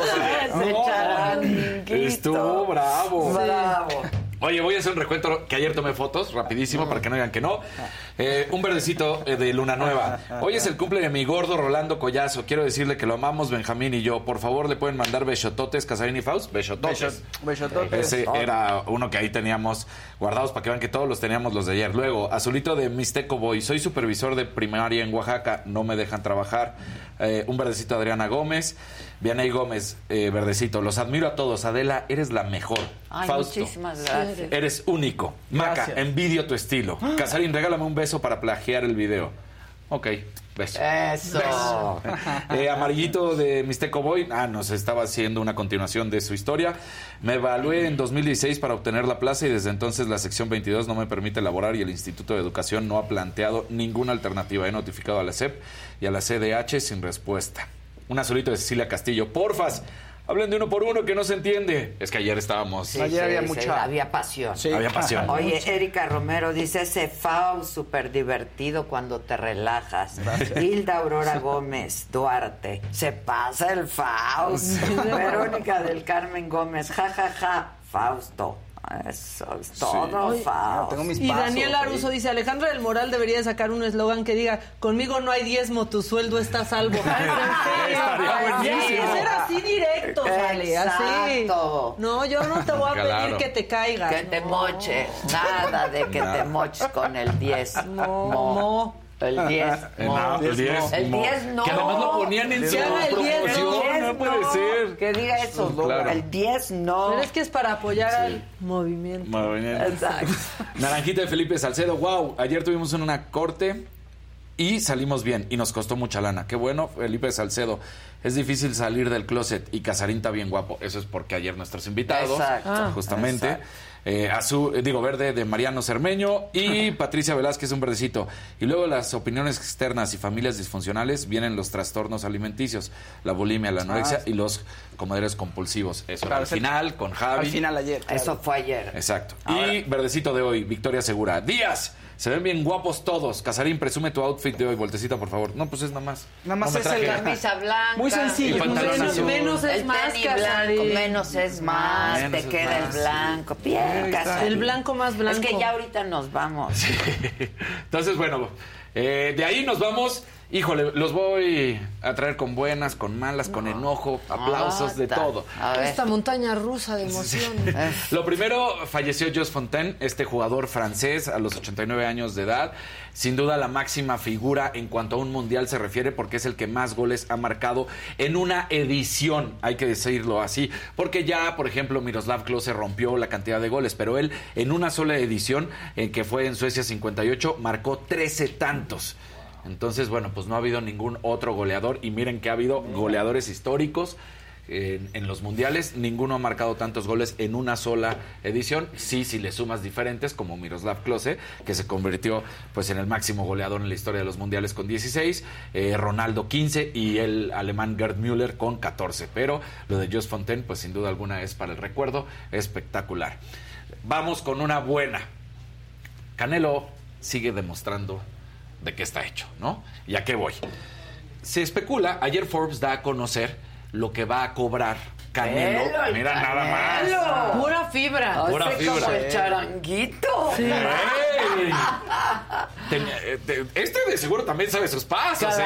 O sea, porque, ¿Cómo? porque en el ring hay que andar moviendo los pasitos y todo. Con una Entonces, mano te levantas. Pero aparte, aparte es un hombre de palabra. Porque se acuerdan a mi apuesta que yo, Ah, sí. yo no había dicho malamente, digo, a él se lo agradecí en su momento, Claro. pero públicamente no había dicho que cumplió con su palabra. Ah, mira. cum- y como todo un hombre, y nos traje la botella porque se me había olvidado decirlo públicamente para que se sepa Ah, cómo ándale. mi canelo. Canelo. ¡Órale! ¡Ahí está! Y eh, de a de Y no vera, me la he ¿eh? tomado porque ya me llegó No. desde hace un rato porque me la quiero tomar con él. Con él, claro, porque además así dijeron, ¿no? Sí, Que después- yo le dije, pero la guardo para que nos la tomemos Exacto. juntos. Sí, esa, esa no hay que usarla para calimocho. No, no, no, no. Y Esas 2017, cosas- qué un tinto de verano. Buena cosecha. buena cosecha. No, la verdad, yo amo al Canelo con todo mi corazón y siempre Yo- somos Team Canelo. Somos Team Canelo. Y yo se lo agradecí personalmente, pero malamente yo no lo había dicho públicamente porque se atravesó. Muchos O viajes. sea, pero que si los Que viajes, pero que si ya estuve enferma, pero que si la vida, pero pero ya lo traigo. Que el nuevo estudio. Que o el sea, nuevo uh, estudio. sí, la-. Pero a él, evidentemente, personalmente se lo agradecí y luego dije, no, no he Se nos ha ido. Y como tú me ¿Y cómo dijiste no? que ibas a hablar del canelo, dije, me traigo la botella. Y que ahí lleva una. ahí eh, con mis botellas de vino como un mes, yo creo. ¿Cuándo acabó el mundial? En diciembre. En diciembre. Ah, pues yo en... A finales de enero tenía mi botella. Sí. Entonces, aquí- Porque también él estaba viajando, Claro, recordemos. Terminó claro. el mundial y todavía estaba allá. Bueno, pero además es un hombre de Es palabra. un hombre de palabra. Cumple sus promesas. Un botellón. Un botellón. Un botellón. Pero además, mira lo que te voy a terminar de decir, porque Forbes saca la información. Ya sabemos que ellos manejan números normalmente. Canelo se especula, y por eso también ya no vive en México, que por pelea, pues gana alrededor de 40 melones de dolarucos, ¿no? O sea, y eso es el salario más lo que pueda ganar. Habíamos platicado cuando se hizo el anuncio de que iba a pelear en Guadalajara, que después de 11 años regresaba a Jalisco y que la verdad pues es su tierra, es su estado, es su ciudad y tanto amaba querer. Pues se dice, imagínate el recorte que se hizo, dime si no es brutal, que por esta pelea va a ganar alrededor de 14 millones de dólares. Pero que realmente de sueldo serían 10. O sea que 4 extras serían, pues, por lo que pudieran venir de los promotores o, o, ya sabes, cuestiones que vinieran de la venta Sí, de... sí. Pero nada más, o sea, por la pelea serían 10 millones. Entonces, pues el amor que vuelve a demostrar, porque aun- algunos dirán, ah, rebajarte cal- tal cantidad porque- Para pelear para en tu pelear en- en tu tierra. tierra, donde quieres, por la razón, porque quieres estar con la gente cercana, pues habla claro de quién es, que digo, ¿Cuándo va a ser la pelea ya? el 6 de mayo. 6 de mayo. 6 de Uy, mayo. ya mayo va a ser un mes. Sí. Pero, pero ¿cuándo nos vamos a tomar la botella entonces? El 7 de mayo. la El 7 de mayo. o el 7. 6 ya muy tardecito. Eh, también, ya ves que luego le gusta. cu- Cuando yo, por eso desde que llegó al estudio aquí al foro, le dije, eres hombre de palabra, porque después de su pelea pactamos la Sí. entrevista. Entonces cuando vino le dije, eres hombre de palabra, Canelo. Ahí está. Y es hombre de Y es hombre de palabra. palabra. Es contra John Ryder y no se nos olvide que es el campeón interino de peso supermediano de la Organización Mundial de Boxeo, la OMB. O sea, va a ganar mucho menos de lo que él generalmente Muchísimo gana. menos. Por Estamos ir a hablando su tierra. de un Sí, muy bien. 70% menos. O sea, es una cantidad abismal. O sea, ni, va a ser- ni, ni quiere facturar, manita. ¿sí? Sí, De- ni no, no, quiere no, no, facturar. Sí, o sea, es- realmente porque quiere pelear en su tierra, porque Está- quiere estar con la gente, está porque chingón. está chingón. El Canelo está chingón. Y aquí Y seguramente, además, cuando venga, le saldrán los 800 mil millones de compromisos que tiene de, oye, ¿nos puedes ayudar? Oye, necesitamos una Y cama. siempre oye, y- siempre lo hace.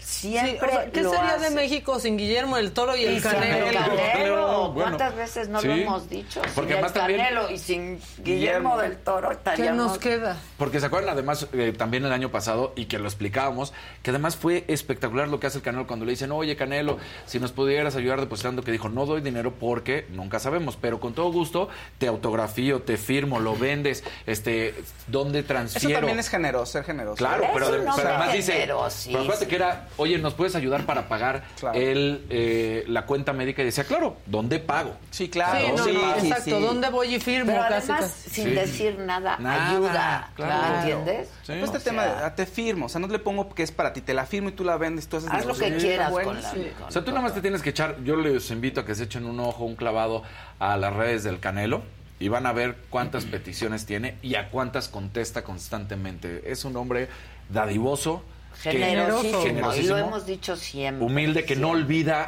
Oye, la entrevista que le hice cuando hablamos de Claro. cómo... ¿No? O Exacto. sea, increíble. Si no la cómo recompraba las paletas, las paletas que él vendía. Sí, parecía con- claro. O sea, dices, bueno, pues ahí es, está. lo máximo. Es lo máximo. máximo. Tú muy bien, Canelo. Muy bien. Te amamos. Yo personalmente te amo con todo mi corazón. Eh, te lo he dicho siempre. Hemos tenido oportunidad de conversar tres o cuatro ocasiones y siempre generoso y siempre dispuesto. Y como lo dije aquel día, hombre de palabra, siempre a lo que se compromete, ahí está. ¿no? Entonces yo este vino no me lo voy a tomar sin ti, Canelito. Claro. Entonces lo vamos a dejar para el 7 de mayo. Eh, sí. ¿no? En Este. A menos que él diga, seis en la noche. O O sea, hay que festejar. noche, hay pero que no vas a ver igual. Canelo. Tiene que ser más rico, así ustedes dos. Ya que estés. Bueno, él sale de la pelea con una adrenalina, pero adem- ya van dos veces que lo veo después de, su, de sus peleas. Hazte cuenta que no peleó. O sea, fresco. serio? Sí. Y de que no lo tocaron, de la Y madriza de que le puso no al otro. lo tocaron. De verdad. Es una De verdad. Yo creo que saldrán los golpes después. o- Seguro, Claro, Pero seguro, él sale sí. con una adrenalina y una cosa que yo creo que merece que tomemos nuestra botella. ¿No? Sí, Te totalmente. amo, te amo, mi querido Canelo. Gabriela López dice, van dos Este días. se va a con mis vinos de, de mi casa. por- La cava, por favor. ¿Dónde estaba? ¿Dónde no estaba? lo había traído. Oye, dice Es Gabriela, que además, Gabriela como López. vienes Canelo, te lo mandó directo a tu casa. Pues claro. O sea, porque dijo, no vaya a ser que ahí le... No, él pero aparte, No, no, no sabes. dije que se lo apañen, que se pierda por el movimiento que venía de nuevas claro, instalaciones y eso. pues, dijo la a la casita. Llegó, ¿saben? O sea... Que alguien diga en la oficina, ah, este nos sirve para la coca. Para cocinar. Imagínate, güey. Para cocinar, para la boloñesa. Exacto. Oye, Gabriela López dice, van dos días que les escribo y no me leen. Ay, Perdón, Mandé Gabriela. para el veneno de la señora de la casa. Me encantan, pero qué feos de modos, dice. No, ¿Cómo no? Se acaba de Gabriela. tomar fotos de todos y los ¿Por leemos. qué nos dices eso? No, no nos digas mana, eso. mana? Felipe Saucedo, han trabajado mucho, admiro a todos. ¿Dónde van a estar en León? Ah, ese es un misterio. Ah, sí. Ah, ese es el... ¿dónde Pero vamos mándale a estar? Sí, ¿En el besos, qué? Raúl. De hecho, Ahorita les decimos dónde estamos. Felipe Se me olvidó la locación. Besototes. Bueno, eh, Messi. Messi hoy nos trae con mucha información. Lo primero, eh, Messi no ha firmado todavía su renovación con el PSG, equipo con el cual juega. Y pues ya sabes, de Arabia Saudita, pues ya le llegó una nueva oferta para que se vaya a jugar y le ofrecen 94 millones de euros por temporada. Digo, si ya habíamos visto que a Cristiano le ofrecieron y por eso se fue y firmó 90, dicen Messi. 94 millones de euros por temporada le ofrecen, no ha dicho nada, pero además pues le, inter- le interesa al equipo de Arabia Saudita y al Estado porque pues ellos quieren, recordemos, buscar la Copa del Mundo en conjunto con Egipto y Grecia, entonces pues ahí dirían, mira, ya tenemos a Messi, ya tenemos a Cristiano, podría ser bueno.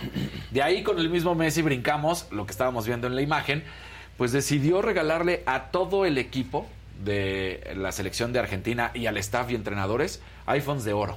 De oro de a de veras. Ándale. Ahí están. Mira. Y además personalizados, como se pueden dar cuenta, trae el logo de la AFA, de la Federación de Fútbol Argentino, con las tres estrellitas ya de campeón. Ahí, ahí tiene el número de cada uno de los jugadores y abajo viene como les dicen. Entonces, bueno, pues estos 35 iPhones que va a estar regalando de 24 quilates cada uno. Pues para que no los olviden, al staff, eh, utileros, a toda la gente, Messi les va a regalar estos 35 iPhones de 24 quilates de oro. Y mientras estas son como las buenas noticias, pues hoy resulta que muy por la mañana, en la madrugada, en Rosario, allá en Argentina, el negocio de la familia Racuso, la esposa de Ah, sí. Lionel Messi, recibió impactos de bala, más de 14 Ay. impactos de bala, y un mensaje que atacaba a Lionel Messi, en pocas palabras, y le decía, te estamos esperando, el alcalde no te va a proteger porque también es un eh, está con la delincuencia entonces bueno pues esto sucedió y el mensaje tal cual era eh, Messi te estamos esperando el alcalde de Rosario Pablo Yavkin también es narco no te va a cuidar Recordemos que Rosario, allá en Argentina, es una de las ciudades más afectadas por el crimen. Messi tiene su casa en una zona privada y pues ahí de hecho se va normalmente a pasar Año Nuevo o Navidad y luego se va a Estados Unidos. Entonces, Pero pues qué miedo. mensaje... Porque es- o sea, claro. ya son balas. Es, o sea, no es un anónimo ahí en Twitter, no, No. es huevito 23, ¿no? Está insultándote. Son unas balas ahí. También es un cobarde el que lo hace, Sí, porque... bueno, sí, pero. Pero, pues sí. Pero, pero ya tiene unas. O sea, ya te valió. Sí, llegas y está O sea, baleado tu, Eh, exactamente. Tu negocio, Sí. híjole. Entonces, bueno, pues eh, muy lamentable eso que sucede.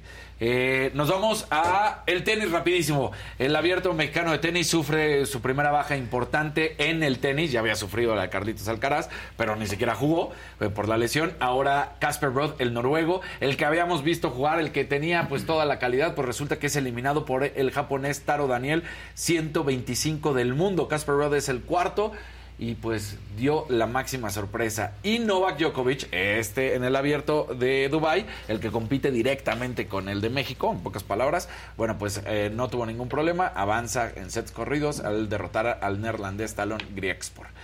Y otra sorpresa, resulta que Tom Brady le entra al automovilismo y lo anuncia de esta manera Tom Brady. A ver. Si quieren. si ¿Cómo no. lo anuncia? ¿Lo anuncia? Ah, sí lo anuncia. Sí, lo anuncia, sí. Sí, sí, sí, sí lo anuncia. Sí lo anuncia. Creo que sí lo anuncia. Pero si no, no lo anuncia. ¿Qué pasó, Oscar? Pero mientras, un momento de apreciación a Casarín. Exacto. Exacto. Vean a Casarín, véanlo. Vamos a Casarín. Enseña tus perfiles. Dan Eso. eso. Vean qué cuello, cuello ancho. Y datos generales. Viril. Exacto. Bueno, pues resulta Sobre que. todo tu cuenta en el banco. Pero tu cuenta clave, maldita. Ese es el general. El más arbolito de oro. Que haga tilín, Tilín, tilín, tilín, tilín, tilín. De veras no le aprendí nada, doña Irma. Bueno, Bueno, resulta que Tom Brady recordarán que tenían una, tenía una relación con Under Armour y que tenía TV12, ¿no? Ajá. Que era su ropa y luego ya se terminó separando de las cosas buenas que le dejó su equipo, que era Munchen, ¿no? Entonces, bueno, pues creó su propia marca, es Brady, y resulta que ya va a pro- patrocinar, pero va a patrocinar un equipo de automóviles, una escudería, Maquita, ¿cómo ves? En las 24 horas de Le Mans, y lo va a hacer, Es aquí está ahora sí, ahí Mi está circuito Tom Brady.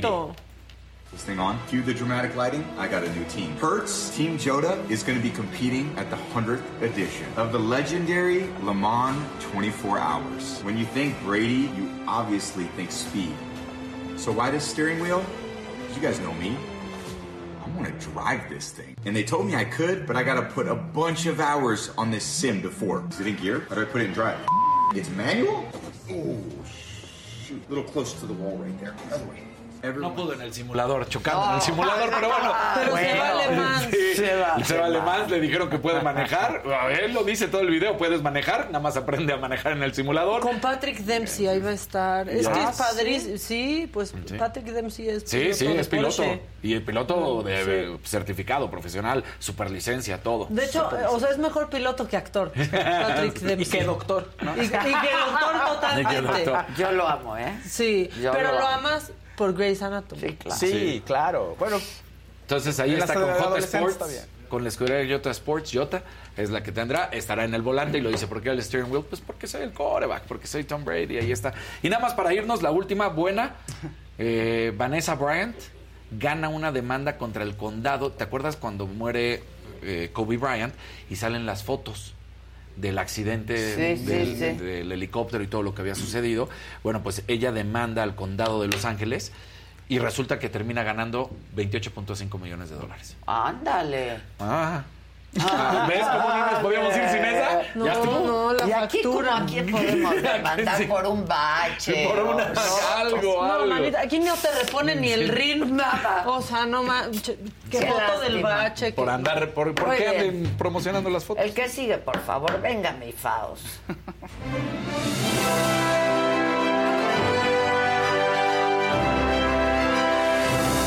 Pónganos like, por favor, compartan la transmisión. Todo, pongan colorcitos sobre todo, que se ven muy bonitos esos colorcitos. Cáiganse con los colores. Sí, cáiganse con los colores y con likes, Casarín baila, fíjense. Ustedes se emociona y baila. Eso, eso es todo.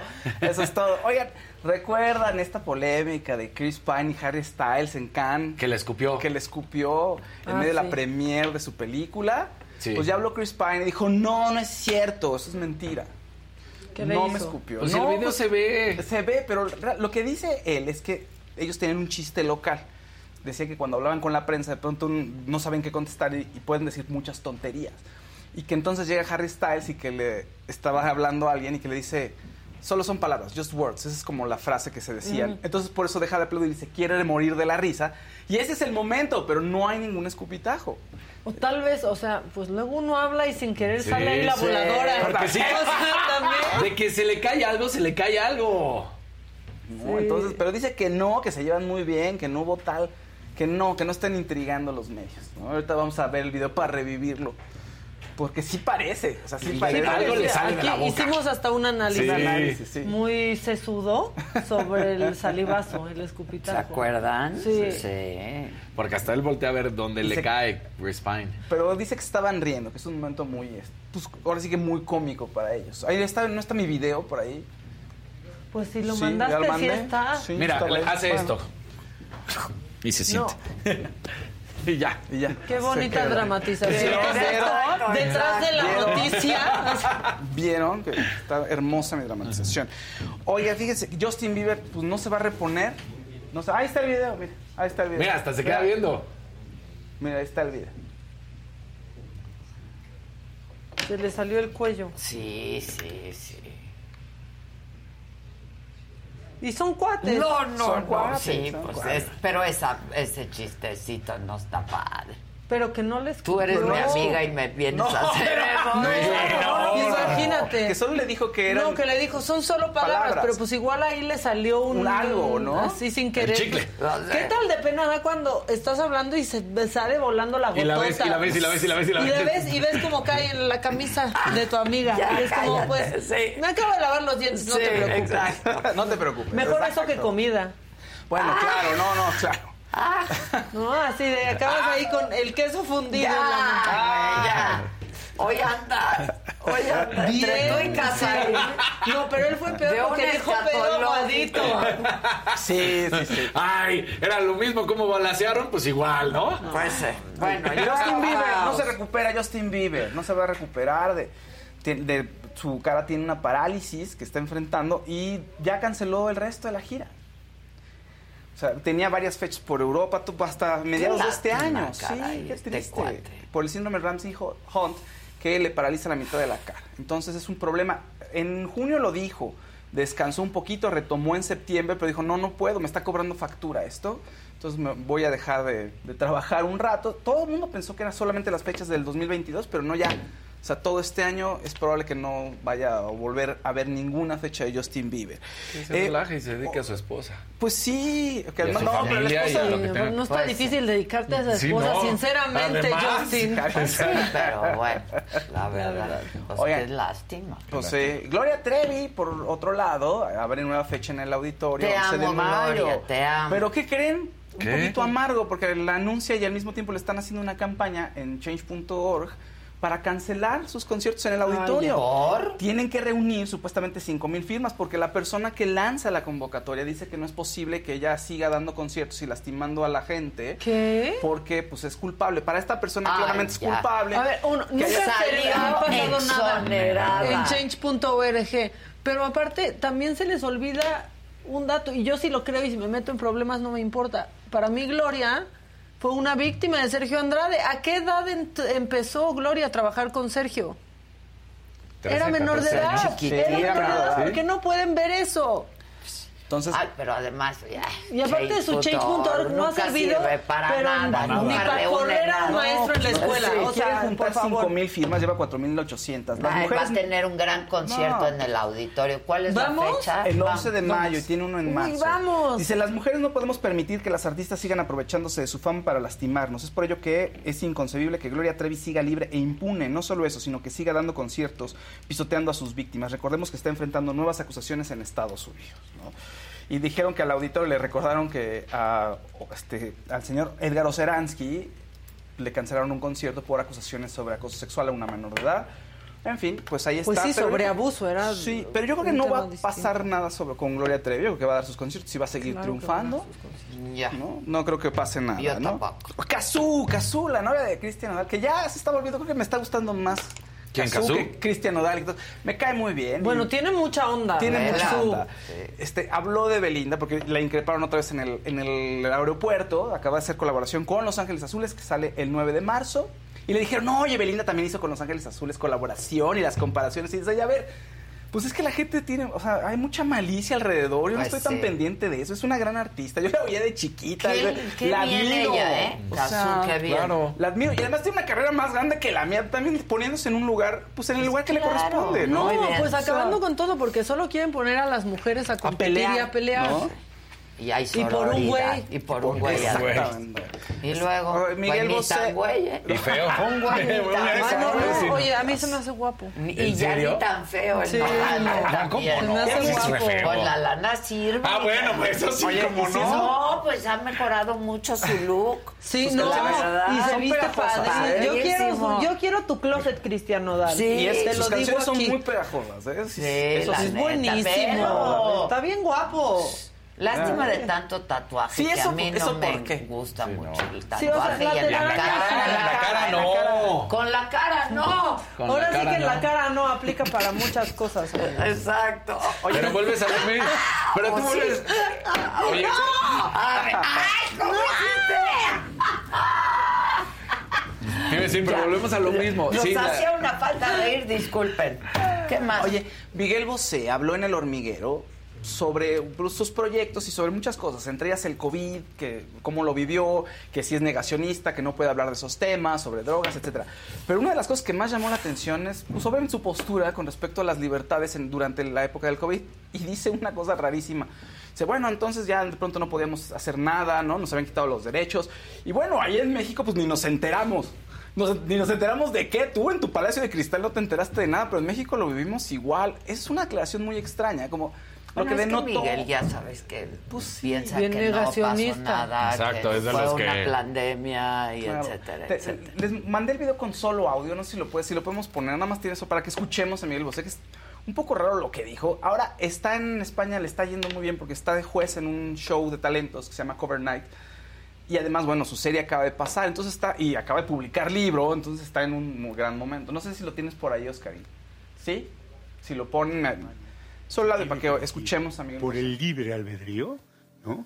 Y ser respetado por lo que es, como piensa o lo que hace, ¿vale?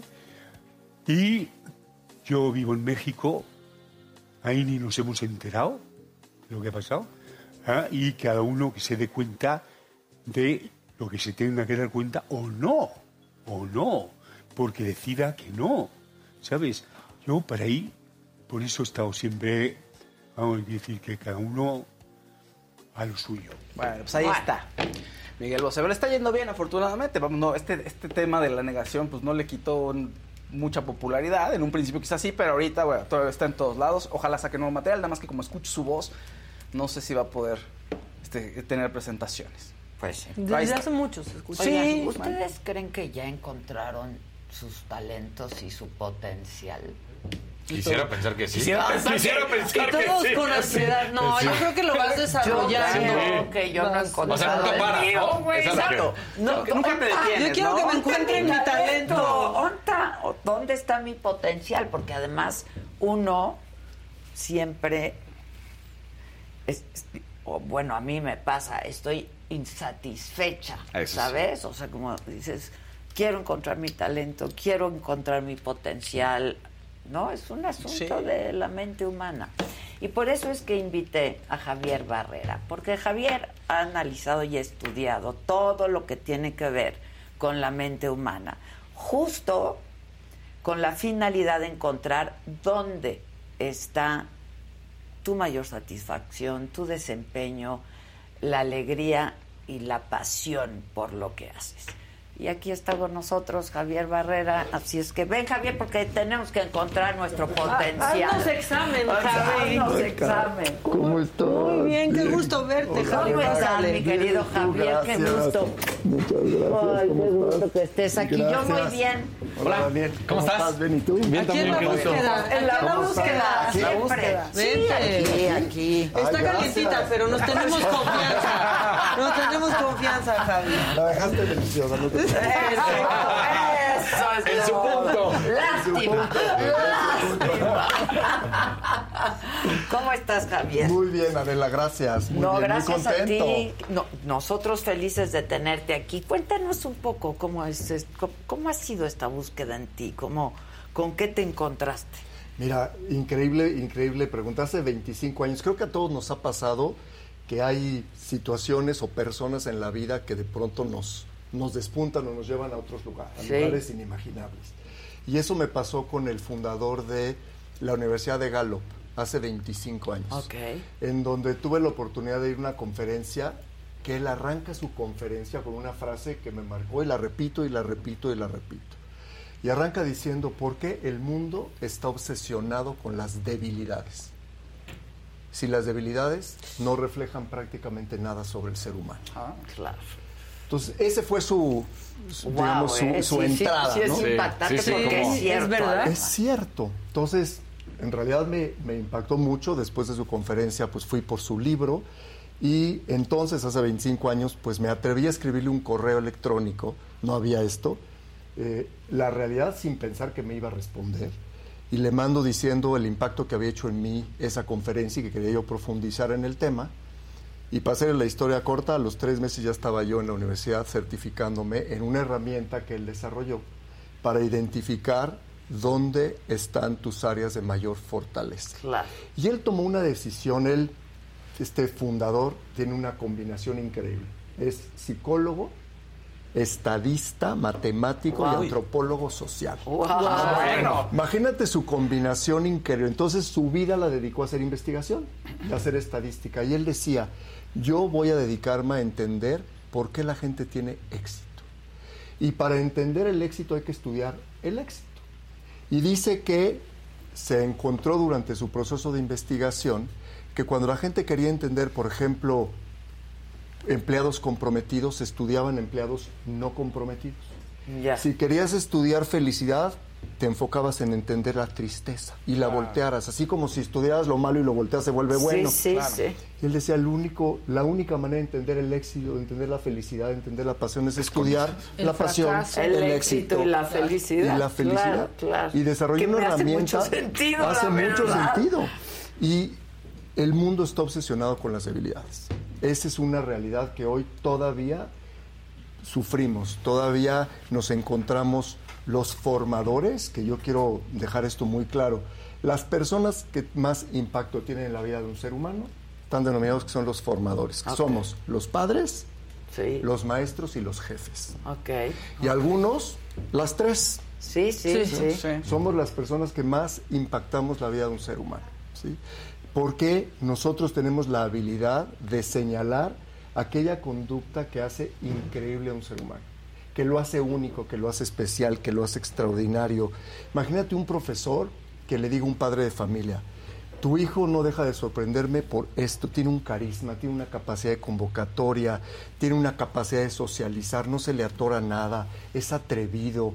Qué increíble que alguien pudiera La verdad, en las citas con los maestros nunca nos dicen Todo eso. lo ¿eh? contrario. Nos dicen todo lo malo. todo lo Las malo. debilidades. ¿Te das cuenta? Claro. No deje que los demás se atiendan, Claro. con- Claro. hace ruido, siempre habla. Si esa creatividad la usara para bien, pero no, esa es la clásica. Totalmente, Sí. totalmente. ¿Cómo, cómo no? O liderazgo, ¿no? Eh, Este, Bueno, y en, y en los empleos, yo sigo sorprendido que en las empresas todavía hoy siguen haciendo la pregunta en las entrevistas de trabajo. Oye, Fausto, ¿y cuál es tu debilidad? Ah, claro. ¿no? ¿Cuáles son tus debilidades? Y entonces estamos entrenados a contestar esas preguntas, ¿no? Y contestamos cosas tan ambiguas como... O sea, te vas a los pasivos, no a los activos, Te vas, que claro. cada uno de las personas tenemos. Y yo digo, si tú trataras de imaginarte una persona a través de sus debilidades, no le atinarías nunca.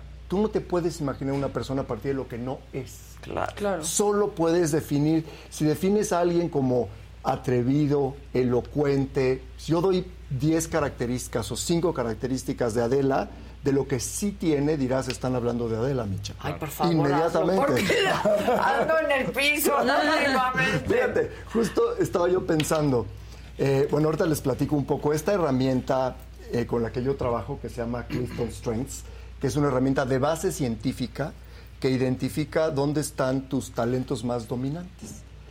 Y simplemente para enfocarte en ellos y potenciarlos. Claro, ¿no? claro. Y luego tenemos todos algunos talentos que le llamamos de apoyo. A veces sí los tienes, a veces no. Pero también existe un área de talentos que no tenemos. Y está increíble, ¿no? Somos No pasa cracks para unas pues. cosas, promedio para Claro. otras. Y en otras estas malos. otras, pues soy malo y no pasa nada. No hay personas que destacan por esto, que disfrutan mucho actividades que a ti te, te, te causaría pues flojera y para otros les parece apasionante. No sé, piensen ustedes. Lo que ustedes están haciendo, para algunas personas nos parece fascinante, ¿no? Increíble, retador estar enfrente a la cámara, tener estas audiencias, este compromiso de comunicar. Pero yo te aseguro que hay personas que nos están viendo que dirían, yo jamás podría estar delante de una cámara. No me siento cómodo. Pero son muy buenos para otras cosas. pero son extraordinarios Claro. para investigar, Cosas para analizar. quizás nosotros no podríamos. Cosas que tú dirías, yo estar detrás de un escritorio analizando datos o cifras, Exacto. quizá no me motiva, ¿no? Claro. ¿Cómo encontrar esas áreas donde somos buenos y lo potenciamos? Entonces, a partir de ahí decidí empezar a emprender este viaje fascinante que hoy, pues llevo más de 9 mil personas, y lo digo que sí con mucho, con mucho orgullo, con mucha honra, que los he acompañado en este proceso de descubrir para qué son buenos. Y moverlos, de- sobre todo moverlos de lugar. Cuando me encuentro, yo empecé mucho, sobre todo con jóvenes, que te decían, no sé qué me gusta, no sé qué me motiva, soy malo para la escuela, eh, soy malo para las matemáticas, eh, no tengo una pasión, no sirvo para nada. Hay mucha- ¿no? muchos chavos así. Demasiados, demasiados. Entonces, eso para mí es muy retador, porque de pronto empiezo a, a platicar sobre, oye, vamos a, vamos a hablar de lo que sí tienes. Ya me dijiste lo, Lo que, que no te no, gusta, claro. por lo que te han señalado, pues las etiquetas que te han puesto de chico, ¿no?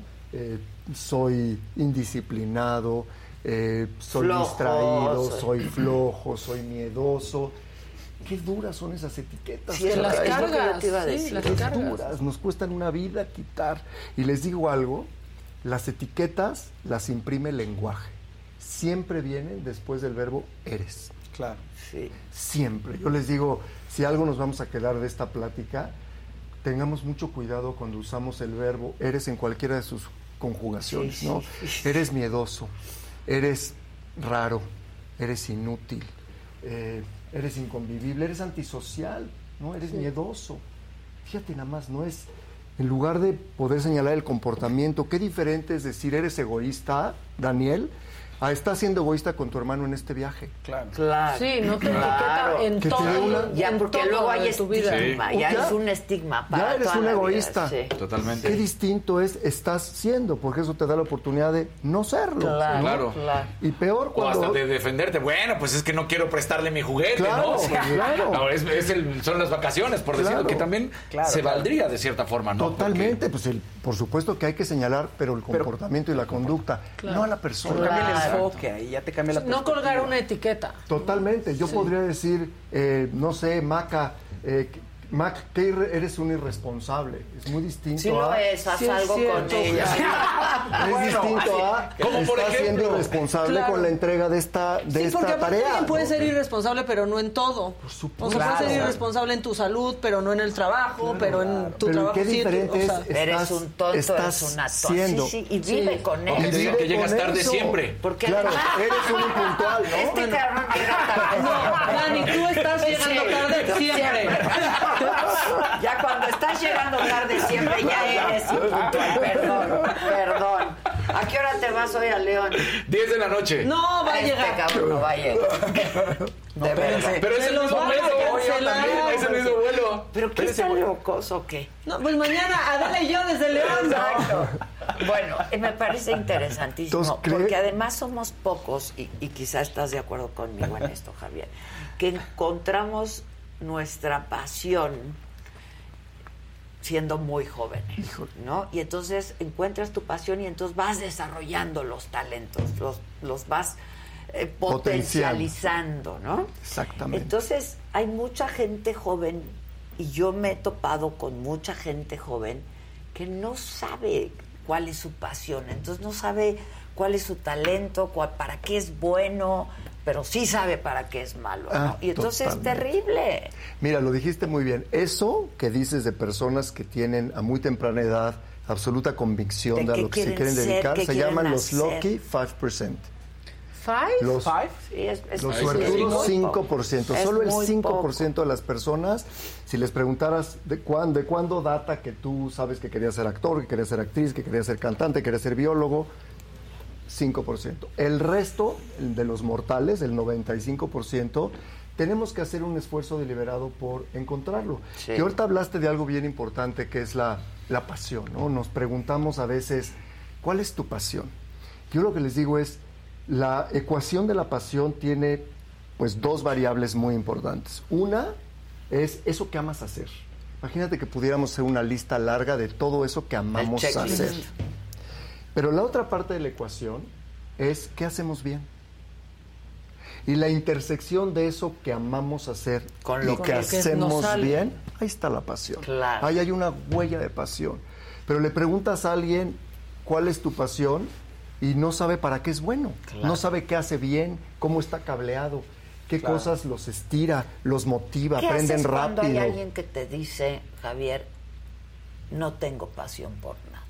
Yo lo que les digo es, primero, bienvenido al mundo de lo- del 95%, que nos 95%. cuesta mucho trabajo encontrar. Dos, el, el- el simple hecho de estar haciendo la pregunta o hacer, estarlo verbalizando, ya es, es- vamos a partir de ahí, ¿no? Y yo te voy a ayudar a encontrarlo. Pero para eso tenemos que encontrar qué es lo que haces bien. Y vamos a recordar por qué cosas te han reconocido de niño, en la escuela, qué te ha dicho un amigo, qué te ha dicho un tío, qué te dijeron tus papás. Si es un adulto, un jefe, dime por qué te han reconocido o cuál ha sido el reconocimiento más significativo que has recibido y por qué. Vamos a indagar en todo aquello porque yo te aseguro que hay muchas cosas que haces increíblemente bien. Claro. Oye, Javier. Lo que ¿y quiero es llevártelas a nivel consciente. Claro, por todos, todos, algo lo hacemos bien. Absolutamente Todos. todos. Y es lo que te iba a preguntar justamente por ahí, que no solamente nos debemos de, de limitar, me, me imagino, a pensar en que solamente un talento y solamente una pasión. o sea, puede ser... claro, claro. Por O sea, ¿qué te, supuesto. apasiona, ¿qué te apasiona? Pues esto y esto y esto, y tengo talento para esto y Pero esto y está esto, muy bien ¿no? O hacer sea, ese balance. Sí, sí, me claro. apasiona, pero me sale. Exactamente. También. No, ese es, ese es un, O sea, a un mí gran me punto. apasiona ir El voleibol, sí. ¿No? me sale, ¿no? Yo siempre les digo. Pero sí porque, puedes tener varios buenos, Por supuesto. tanto pasiones y talentos, ¿no? Que Mira, la complejidad del ser humano es maravillosa, es fascinante. Yo les digo mucho cuando me dicen, oye, yo hay cosas, yo sostengo la tesis que en eso que haces bien, conforme más lo haces, pues más a vas a sentir que progresas y lo vas a hacer cada vez mejor y mejor y mejor. Claro. Por supuesto. Hay personas que me dicen, oye, yo hay co- esto me fascina y no lo hago bien.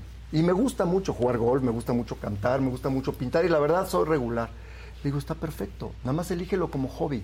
Claro. No como profesión. Porque además, Claro. pues te tienes que ganar la vida. Claro, Sí, porque va a haber alguien no que le guste tanto como a ti, Claro. pero que lo haga muy bien. Sí. Claro. Entonces está increíble. Todos tenemos muchas áreas que nos gusta y disfrutamos y no las hacemos bien. Claro. Está increíble. Pues velas. Nada más cuál es esa Que que, las sí te gusta y la haces muy bien. Muy Claro. bien. Entonces cuando yo con una persona, sobre todo jóvenes, Adela, Sí, eh, sí, Javier. que, mí que me arrancan con estas etiquetas, ya se creyeron esta historia, tienen este discurso interno, yo no lo voy a hacer, siempre he sido malo para el colegio, todos me rebasan, en Dejo mi casa mi hermano, dejo Soy todo a la chaparrito, mitad, soy gordo, soy flaco, chaparrito, no soy elocuente, no soy muy sociable, todos los no tengo, bueno, pareciera que lo tenemos perfectamente grabado en nuestro discurso interno. Entonces yo lo que trato de hacer es, ok, lo voy a mover del lugar y ahora vamos a hablar de todo lo que no me has dicho, pero vamos a indagar en eso. ¿En qué cosas se te ve el tiempo volando? ¿Dónde te sientes creativo? ¿Qué cosas aprendes? Si estuvieras frente a varios temas y les pongo un- un serie, una tipología de temas, ¿cuál elegirías? ¿no? ¿En, ¿Para qué cosas tienes buena memoria? ¿En qué te han reconocido? Eh, ¿Quién ha hecho algo contigo que te ha producido satisfacción? ¿Cuándo has perdido la noción del...? Y empezamos a apuntar. Perder Créeme, la noción del tiempo. Perder Eso- la noción del tiempo, como lo que está pasando ahorita, Sí, ¿no? sí. Es, es lo que yo defino como fluir. Este momento en donde tu talento se cruza con un reto.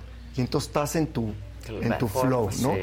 Y cuando empiezas a escuchar que dicen, pues sí, un poco a veces hasta con pena y con mesura, pues sí, pues sí me sale bien esto y a veces, y les digo, no importa, a ver, has convocado, tienes un poder de convocatoria, tus fiestas de niños iba mucha gente, las organizabas, qué te gustaba, de qué te acuerdas. Y yo empiezo a tratar de sacar información y la apunto y la anoto. Y, el, y fíjate, anotar y hacer una lista larga empieza a crear en el otro una sensación que es casi como magia. Donald Clifton decía, suena a magia, no es magia, pero es poderoso. Cuando alguien ve que tú estás escribiendo todo lo bueno que tiene, Te da, sube la autoestima de una y los manera. empiezas a ver cómo te ven, Claro. les cambia la mirada y le digo, ahora tú ayúdame con la lista. Y si, si aquí estuvieran tres amigos tuyos y les preguntara, ¿Qué dirían? A ver, descríbete en una palabra, ¿qué dirían?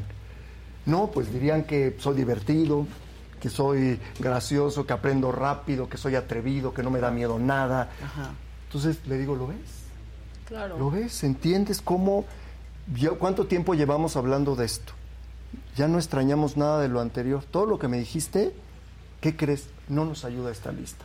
Vamos a seguir profundizando En esta en esta. Y así me los voy cachando, ¿no? Los voy cachando y si le hablara a tu mamá, ¿qué diría? Y si le hablara a tu papá, ¿qué diría? ¿En qué sobresales? Dime tres cosas que disfrutas mucho hacer. Eh, si tuvieras un fin de semana que tú puedes elegir todas las actividades, ¿qué harías? Desde que empieza, ¿qué comerías? ¿A dónde irías? ¿A quién hablarías? Bueno, Javier. Uno nomás se da cuenta que es bien aburrido. Oye, sí, pues, nada, veo Netflix. Sí. Este, y, y para formar equipo, es que ahorita acabo de recibir un mensaje que me da mucha alegría, que me, que de una persona que es parte de mi equipo que me dice, tú has impactado toda mi vida. Pero para hacer equipo hay que descubrir los talentos. Yo no soy muy buena en eso, como puedes darte cuenta. en descubrir talentos, ¿no? Este, es maravilloso también para formar un equipo Es- de trabajo. Imagínate Como que jefe, como, ¿no? Como jefe, ya hablamos de que eres uno de los formadores que más impacta en la vida de alguien. Dos, la complementariedad de talentos. Imagínate que tú pudieras entender cómo este grupo, digamos, si hiciéramos esta prueba, yo le hacía la prueba a los, a los cuatro, y viéramos dónde están los talentos dominantes de cada uno, y cómo se potencia uno con el otro. Mira, me voy a atrever a adivinar un talento tuyo. Y voy a, a- a tomar algo que te escuché yo algún día en, un- en una obra de teatro. Cuando tú te enfrentas a una situación en donde el mismo día pierdes tres trabajos, ¿sí? Un momento que, que no esperabas, que para cualquiera pues es un gran parteaguas, tú solo pudiste valerte de dos talentos que tienes, de los muchos que seguramente tienes, pero yo te aseguro, y aquí lo puedo, lo puedo decir al aire, hay dos talentos. Uno, que seguramente te define, es uno que se llama autoconfianza. Estas personas que tienen esta brújula interna, que tienen esta certeza interna de que pueden tomar una decisión casi sin consultarla, porque tienes esta, El esta brújula, este GOT, ¿no? Tú pensarías que todos lo tenemos, pues ¿qué crees? No, es un talento. Y otro es uno que se llama activador, empezar ya, ¿sí? Esta parte de atreverte a moverte de lugar rápido, ¿no? Esas dos cosas hicieron que cuando te enfrentaste con alguien que te dijo, vamos a hacer algo en internet, tu GOT te dijo, vas, ¿sí? A pesar de que estabas pasando por una coyuntura muy difícil, ¿no? Otra persona en esa situación quizá habría, hubiera necesitado consultarlo con alguien, hacer un trabajo interno, profundizar, intelectualizar. Ese era su proceso. El tuyo fue haciendo. Ese es un talento. ¿no? Entonces, en equipos de trabajo, cuando tú identificas que hay alguien que toma la delantera, que le gusta iniciar, quizá no mide todas las consecuencias, quizá no mide todos los riesgos. Ah, pero ¿qué tal que Fausto fuera alguien que tiene un talento que inmediatamente mide qué pudiera salir mal, ¿sí? Eh, ¿Cuáles son los obstáculos? ¿Cuáles son los riesgos? ¿Qué pasaría si Fausto te diga, Adela, está increíble, nada más ojo con A, B y C? ¿Te das cuenta cómo se potencia este Claro. talento de empezar con alguien que te dice, empieza, Pero. pero, ten en consideración estos dos elementos. Y luego viene alguien más, imagínate que Dani tuviera un talento, no sé, analítico, y dirá, pero vamos a ver cuántas vistas, cuánto necesitas, vamos a hacer la proyección financiera. Tú necesitas eso en un equipo y alguien que complemente tu contenido. ¿sí? Entonces, si ponemos a trabajar los talentos de todos, en realidad lo que logras es un equipo de altísimo desempeño porque honras el talento de cada uno. Y tú te volteas con Fausto y le dices, gracias porque me levantaste la bandera en estas dos cosas, que de no haber sido así, quizá me habría tropezado. Y gracias porque me hiciste un estudio con unos números que supiste recabar de algún sitio que me dieron la información necesaria para hacer la inversión. ¿sí? O sea, eso se vuelve tan poderoso. Claro. Y además yo lo- le digo, el juego se llama Todos ganamos. Porque uno, tú al honrar el talento del otro lo estás reconociendo, lo estás haciendo sentir increíblemente bien, visible, ¿no? Alguien saliente. Y a ti te complementa de una manera increíble. Y va a dar más. Y ¿sabes ¿No? cómo va a salir de aquí Claro. cuando le digas esto? Claro. La persona que te dijo, tú has impactado mi vida, bueno, pues se vuelve alguien fundamental y tú, claro, que eres pues una de las personas que más va a impactar a esas vidas, ¿no? Entonces, creo yo que el conocer nuestros talentos, lo que sí tenemos, cómo lo potenciamos, y lo que no tenemos, cómo lo complementamos con alguien. Porque no hay nadie que pueda venir a decirte, hoy yo tengo todo. Sí, no, no yo tengo todos los talentos. Ni todo bien ni todo mal. Ni todo bien. Claro que no. No. Lo- en realidad es esto lo que hace lo que hace poderoso estos equipos de altísimo desempeño, que podamos tomar lo mejor que hace cada quien. Además va a estar muy contento, estoy inventando, ¿no? Pero Fausto va a estar muy contento imaginando todas esas posibles cosas que pudieran salir mal. Tú podrías estar muy contento analizando información, anali- analizando data, tú complementando el contenido, cada quien haciendo lo que más le gusta y poniéndolo a jugar juntos.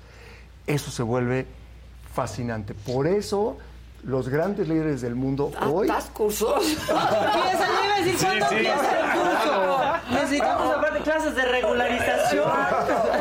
Porque está, increíble. Y, y como lo dices, ¿no? Es, es fascinante, la Es verdad. fascinante. Y los que nos ¿Tú están qué oyendo. formación tienes? Mira, yo soy economista, economista del ITAM, y tuve el Premio Nacional de Economía. O sea, yo Ah. empecé mi vida en la parte muy cuantitativa, muy analítica, pero poco a poco me fui migrando más a la parte de desarrollo potencial humano. Entonces tengo como esta combinación de ciencia, de investigación, por eso confío tanto en esta herramienta, porque es de base científica. Eh, y la parte, la parte humana me parece fascinante. Pues sí lo y esto yo te diría que pues, es mi misión, es mi pasión. Creo que sé lo que hago bien y me apasiona. Eh, pues es parte de mi profesión, porque aparte lo monetizo. Entonces eso que haces bien y lo puedes monetizar es mi profesión. Claro, claro. Pero también es mi vocación, porque es algo que el mundo necesita. Y creo que pudiera hasta decir es mi propósito superior, ¿no? Wow. En realidad tuve la fortuna de encontrar esto y este camino de acompañar a personas de totalmente de cualquier edad a descubrir esta parte que tienen de manera natural, que es fascinante, que la pueden potenciar y hacerles que les brillen los ojos, completarles estas listas largas de cosas que solo son de ellos y que si las leyeras a alguien diría, estoy hablando de Maca. ¿No? Qué bonito que es todo esto, Sí, sí, en lo que te quiero mover la vista de donde la tenías a un lugar de mucha luz, a un Claro, lugar muy luminoso. te, cuando ya te estigmatizan, ya tú te crees todo eso, ¿sabes? Sí, te la y así compras. te Te la describes, compras, y te la entonces así te compras, así te describes. Y no, eh, debe ser La así. gente luego, no, no, o sea, piensa que de pronto es, ay, vamos a pensar positivo. No, pero es que psicológicamente los nos y las, o sea, los, las etiquetas pueden, son limitantes. Entonces, si tú creces con este tema de no puedo esto, no puedo lo otro, no te vas a atrever a nada, no vas a estar contento en un, en un espacio de trabajo, no te vas a atrever a ser mucho más creativo en el trabajo, o a decir, este trabajo no me gusta, mejor me voy a otro, ¿qué? ¿No? O voy a emprender. Y peor lo que aún, la gente no se da cuenta. nos convertimos en eso en lo que creemos que somos. Claro. En eso nos convertimos. ¿Te das Y no, y cuenta no que duró? estamos hablando, y eso me parece muy importante decirlo, porque si fuiste a mi obra de teatro, seguro lo escuchaste, que odio los libros de autoayuda, Sí, ¿no? sí, y como sí. las 10 Sí. pasos para tener éxito, los 10 pasos para ser millonario. No es así, la vida no es No es así. así. No, ¿no? no, esto Porque regreso a lo que dijiste y te dijeron, no es magia. no es magia. Esto no es magia. No es Esto magia. tiene que ver con, con desarrollar Y se elabora algo que tú lentamente. traes, ¿no? ¿no? Pero el, el tema es es. trabajo, ¿no? Es, Es es un trabajo. trabajo interno y creo que echarte un increíble. clavado es de valientes, ¿no? Porque también Sí, hacer esas listas cuesta, pero se vuelve. enfrentarte te con enfrentas. tus miedos, con tus Y ser sincero. inseguridades. con- Claro, y además de poder decretar, de verdad, estar, orientarte en lo que sí eres y estar ok con lo que no eres, es increíblemente aliviador. Sí, claro. Y decirle a los, mira, yo No tengo esta capacidad, pero tú la tienes, Claro. ¿no? Tú la tienes increíble. Hay personas que tienen una empatía hermosísima, ¿no? Esta, esta capacidad de sentir, esta capacidad de predecir lo que el otro está sintiendo, aun si no te lo dice. Sí. Que es un, yo les digo, es pues es como un superpoder, ¿no? Este, la empatía. También la tienen que tener con mucho cuidado porque todos los talentos tienen su parte muy luminosa y su parte de sombra, ¿no? Sí, También te puede sí. pesar mucho. Pero qué importante identificar a alguien que tenga empatía para cuando vas a enfrentar una situación o Saber decirle cómo algo, llegar. decir, saber cómo. Sí. Entonces dile a alguien, ¿no? Y tengo que mandar este mensaje duro, tú dime cómo lo ves. Claro. Oye, está muy duro, no lo mandes de noche, mándalo de día, ¿no? Cuando Oye, tomas, cuando tomes, no mandes cuando tomes no mensajes. mandes mensajes. Alguien con empatía te va a dar dos o tres tips Sí, sí, increíbles y el resultado va a ser espectacular y te volteas y le dices gracias. Sí, Yo no claro. lo vi de manera natural como tú lo ves de manera natural, porque los talentos es algo que tenemos de manera innata. Sí. Así estamos cableados. Por eso podemos pensar, sentir y actuar de una cierta forma y cada uno totalmente individual y diferente. Increíble. ¿Dónde? ¿Cuándo? ¿Cómo? ¿Qué hacemos? Pues mira, tengo, los invito a que me sigan en arroba talentos y fortalezas. Es un sitio donde yo pues posteo mucha información y talleres, do- doy talleres y conferencias. Sí. eh, en grupos abiertos totalmente atemporal, cualquier edad es increíble, nunca es tarde. Tú empezaste diciendo, yo quisiera saber hoy, y a veces Claro, me frustro, claro. y a veces quisiera, es totalmente atemporal, no Claro. importa la edad que tengamos, claro que cuanto antes Mejor. lo hagamos, pues mejor, ¿no? Y todos seguramente decimos, yo hubiera querido yo en Saber quinto de esto, prepa claro, saber esto, ¿no? claro. Pero bueno, no importa, es lo que hay. Hay mucha información, hay mucha bibliografía. Es un estudio de la Revolución de las Fortalezas que lleva ya un poco más de dos décadas, Ok. publicando con mucha asertividad información sobre compromiso emocional, sobre liderazgo, sobre fortaleza, Y- sobre y- y si nos potencial. interesa algún libro para comenzar con esto, ¿cuál recomiendas? El que tú leíste El- de tu... Por supuesto. De tu el, gran el primero, el primero es, primero rompe todas las reglas. Se llama First Break All the Rules, de. Donald Clifton. Si tuvieras que leer uno Pídelo para empezar a entenderte En es este ese. momento. Por favor. Eh, y luego pues hay una bibliografía enorme de la universidad. Todo es de base científica. Eso es lo que es Claro, fascinante, claro, ¿no? es farsa. No Es- hay farsa. Exactamente, lo tienen documentado con millones y millones de, de datos. Eh, Crean este algoritmo muy poderoso, como los grandes algoritmos que vemos en las marcas. Eh, y con base en eso se predicen patrones de pensamiento, de comportamiento y de sentimiento. Increíble. Increíble. Y si alguien quiere, alguien hablar contigo de manera individual o algo. De hecho, en mi sitio tengo una parte donde si me escriben, si quieren participar en algún taller o quieren tener alguna asesoría o donde yo publico Buenísimo. mis conferencias, ahí pueden estar. Buenísimo. Y a finales de este año, en octubre, eh, sale mi libro.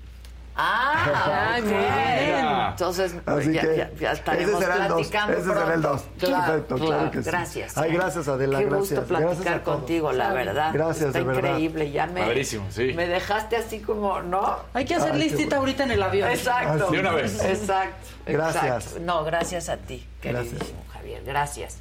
Este, nada más repite rápido tu red social. Arroba talentos y fortalezas. Ahí está todo. Ahí está todo. Arroba, está muy fácil, talentos y fortalezas. Y ya pasó por ahí, pero lo volvemos a meter. Y nosotros mañana, por lo menos Maca y yo, estaremos transmitiendo desde León, Guanajuato. Muchas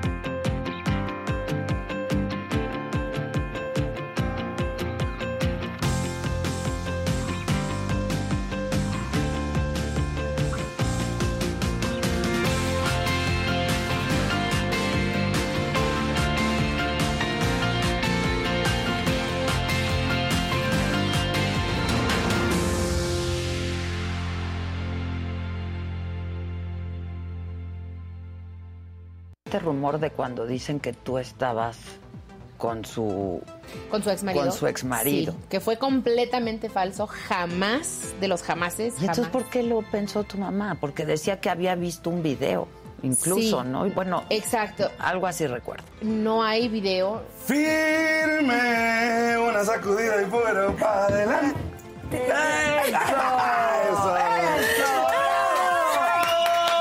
¿No te sorprendió el presidente hablando de ti? Sí, totalmente. O sea, ¿qué dijiste? Pues, ¿qué pasó? Es que yo creo que para que te mencionen tiene que haber pasado algo o muy grave o, o muy bueno como, Como el Oscar. ganaste un Oscar. Ah, pero ahí sí no, ¿verdad? Sí, ahí sí no. Ahí sí nadie te habló. Fíjate, fíjate, fíjate. Si me echo un soplado, me sale con premio. Si voy a hacer del 2, resulta que no hay papel. Si voy a tirar el miedo, está ocupado el retrete. Mejor me agarro el pajarito y juego con él.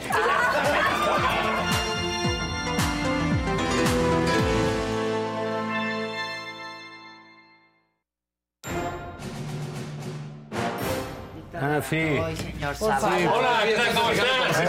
Pide like, pide Esta noche. Exacto, esta noche. Esta noche. Él me lo dijo, Adela. Eso. Sí, seguimos ahí, ¿no? Sí, Porque sí nos ven esta noche, además, ¿eh? Esta noche nos ve, claro. Claro. Este, No, Ana Lucía eh, Medina. Este, Bienvenida, Ana Lucía. Gracias por estar aquí. Gracias, gracias. Mira, Ana Lucía es de estas eh, personas a las cuales hay que estarles bien agradecidos porque ha cambiado mucho este, en lo oscuro, ¿no? Ahora sí que en lo oscurito, como se dice, en lo que han sido estas dos grandes manifestaciones ciudadanas, que es una, la de 13 de noviembre y la de ahora el 26 de febrero. El 26 ya la pudieron ver porque anduvo ahí en el templete organizando No, también el 13. a, a la gente. Y, eh, pero bueno, la, la ciudadanía no se organiza sola. Sí, Eh, no, necesita claro. eh, quien esté pensando cómo arriesgarse. Para mí, Y- yo aquí lo dije, me parece muy riesgoso hacerlo del 26 Sí, de febrero. Dije, si ya salió bien una, ¿para qué? Pues felicidades, se arriesgaron muy bien y salió, Y salió fantástico muy, para muy nosotros. Oye, un, un amigo, muy buen amigo mío me decía, se aventaron como el Borras a hacer la segunda parte del Padrino. Sí, sí. Sí, Sí, si ya lo tenían Sí, bien. Y ahí vamos, ¿no? Este, pero creo que valía la pena. claro. Valía la pena. En la marcha del 13 de noviembre le hablamos a uno de los poderes del Estado, que es el Congreso, ¿no? Específicamente a la Cámara de Diputados. Y en esta ocasión fuimos a hablarle a la Suprema Corte de Justicia. Por eso estábamos concentrados en el Justo. Zócalo, todos viendo hacia la Suprema Corte de Justicia, era nuestro punto focal este, y de concentración, no el no, Palacio sí. Nacional, ni, ni, ni el Ayuntamiento, ni mucho Estaba menos. La bien Suprema Corte. no. Sí, aparte, Sí. pero eh, todos concentrados en la Suprema Corte de Justicia. Y bueno, ya se publicó el decreto. Ya, ya. Ya está consumado. Y pues sabemos que esto está en manos de la Suprema Corte de Justicia. Lo sabíamos, sabíamos que esa era Que la trayectoria, que se iba a ejecutar y demás, y por eso nos, nos concentramos el 26 de febrero en la Suprema Corte de Justicia. La verdad es que han sido dos manifestaciones diferentes, una marcha y la otra concentración, este, pero alrededor del- de, de la democracia, de la institución, de las libertades, de la Constitución, aparte, y hablándole a los muy poderes. genuinas, ¿no? O sea, la Sí, gente muy estaba, padre, sí. estaba ahí porque quería estar Sí, ahí sí, y sí. sabía por qué estaba ahí, ¿no? Y Sí. eso es eso es lo padre, ¿Y, que y fue muy genuino. pues, al final? Mira, formalmente teníamos convocatoria en 112 ciudades, pero al final fueron más, fueron 121. Porque la gente se organizó y dijo, pues aquí en el kiosco de mi ciudad, este, los chavos de Oxford también dijeron, pues nosotros también salimos. Entonces al final, sacando las cuentas de todas las fotografías que nos mandaron, son aproximadamente 121 Sí, ciudades. otros países también. Sí, no, bueno, al París, final salió Praga, sí. no, lugares donde no te imaginabas que los mexicanos iban a decir, es que esto está sucediendo En México país, y no claro. podemos quedarnos ajenos. Y salieron a expresarse también, hicieron sus pancartas. Este, nosotros compartimos en un drive todo, todo el diseño de, de lo que era esta campaña de mi voto no se toca. La vez pasada fue el INE no se toca, ahora mi voto no se toca. Este, justamente porque es lo que está en riesgo, Claro. ¿no? Nuestro voto, emitido de forma auténtica y, y- y libre. Y la gente lo imprimía y lo imprimía en cartón y el que no lo podía imprimir lo escribía. ¿no? Sí, lo vimos, Este, lo vimos. Sí, Lo todo vimos. muy auténtico, como tú lo dices. Aunque nos menospreciaran desde Palacio o dijeran que no es cierto. Que los organizadores. Que, que no somos, luego hay que, que- no somos mexicanos. perder las cosas. Exacto, exacto. No, Pero, o sea, que, que no somos Sí. mexicanos los que no somos ciudadanos. Pero, ese es el gran, yo creo que es parte del, del gran éxito de la organización Es y, que y- y claro, de, y y que de la no ciudadanía, ¿no? necesariamente, como dice el presidente, este organizó, entonces lo descalifica, ¿no? Este es, es- es al revés. Es, es al revés. Es- es- date cuenta, él lo sabe. Digamos, si alguien sabe de plazas llenas y de, y de movilización eh, electoral es el presidente. Sí. ¿no? Eh, y él sabe qué significa eso, que se le haya llenado. Porque es algo que, eh, digamos, yo recuerdo Cloutier, los 80, Sí, sí, cómo, sí. cómo empezaba a salir la gente, ¿no? Y las clases medias. Que son como el ejército, ya que las sacas a Claro, las calles, es que es cierto, difícil claro. meterlas. Sí, ahora mételas. Ahora mételas, ¿no? Entonces hay, hay de estos ya salieron, muy ya les gustó, ya. y tienen mucho que Tienen- reclamar. claro. El presidente sabe efectivamente que no se trató del INE, nada más que se trató de él y sus políticas. ¿No? Que, que hay, que hay un tema que sí, donde se confluye. eh, que- Sí, porque que- ¿quién presentó la iniciativa? ¿No? Claro, ¿Quién está claro, atentando contra la democracia? Pues El claro, ya- al final del día todos tenemos la credencial de elector, no todos tenemos un problema de salud, no todos tenemos Claro, las, claro. las Aquí guarderías, es general. todo, es esto, ¿no? Aquí es general. Mayores de 18 Sí, años, de es 18. general. Es tan importante que es tu ID en el resto del el mundo. Sí. claro. O sea, cuando y para todos los Ajá, trámites. sí. O sea, digo, Es es, es un hecho que en México, porque tú llegas a Estados. Unidos y traen una identificación y hasta te dicen el INE. Y, y bueno, el, el presidente ha dicho, no, pues que ni en Estados Unidos gastan. No, es que es mejor el de aquí. Sí, claro. Ah, pero- Este tiene un claro. Sí, hay.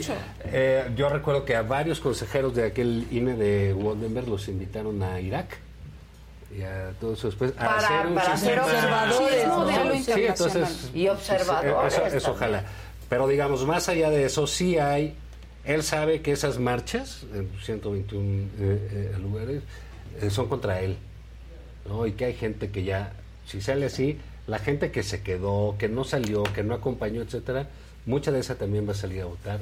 Claro, ¿no? Entonces sí hay. Y- pero es un mensaje para muchos, ¿no? Sí, Siento. para O sea, primero creo que entre ciudadanos. O sea, Sí. creo que el, el mensaje que nos mandamos unos a otros es muy importante.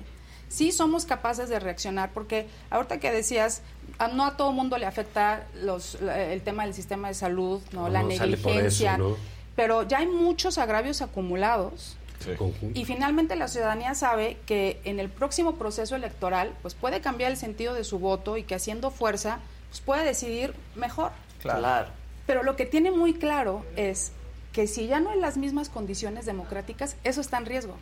Entonces ya no va a poder salir en las mismas condiciones como las conocemos hasta ahora, que a todos nos tienen satisfechos. Y que han El- A los y que han perdedores. funcionado. Es increíble cómo algo con lo que están satisfechos los perdedores. Sí, y a los que Quienes ganaron. ganaron, Los no. que dicen, ah, no, no a No, claro, o sea, ¿Qué esto es inédito. Bueno, pues o sí, sea, sí, porque es, es- es- es bien loco. O sea, siempre los ¿no? cambios venían de los perdedores, en Pues ese claro, sentido, ¿no? De la oposición. Y, y esas reglas las tienes que hacer con los perdedores, básicamente. Con todos. Claro, No, porque, que te pues, son digan los que van a esto no, jugar. esto estuvo Ah, mal, claro. esto no, esto vamos a cambiar. Imagínate que en México no pudiera opinar en la. FIFA, digamos. Eh, Exacto. Pues, ¿para qué vas al Pues mundial, sí? ¿para No. qué vas? No, se, te- se tuvo que haber hecho con todos, con el mismo INE, que han dicho claro. los consejeros y lo hicieron de forma conjunta. Nadie nos tomó en cuenta, no nos escucharon.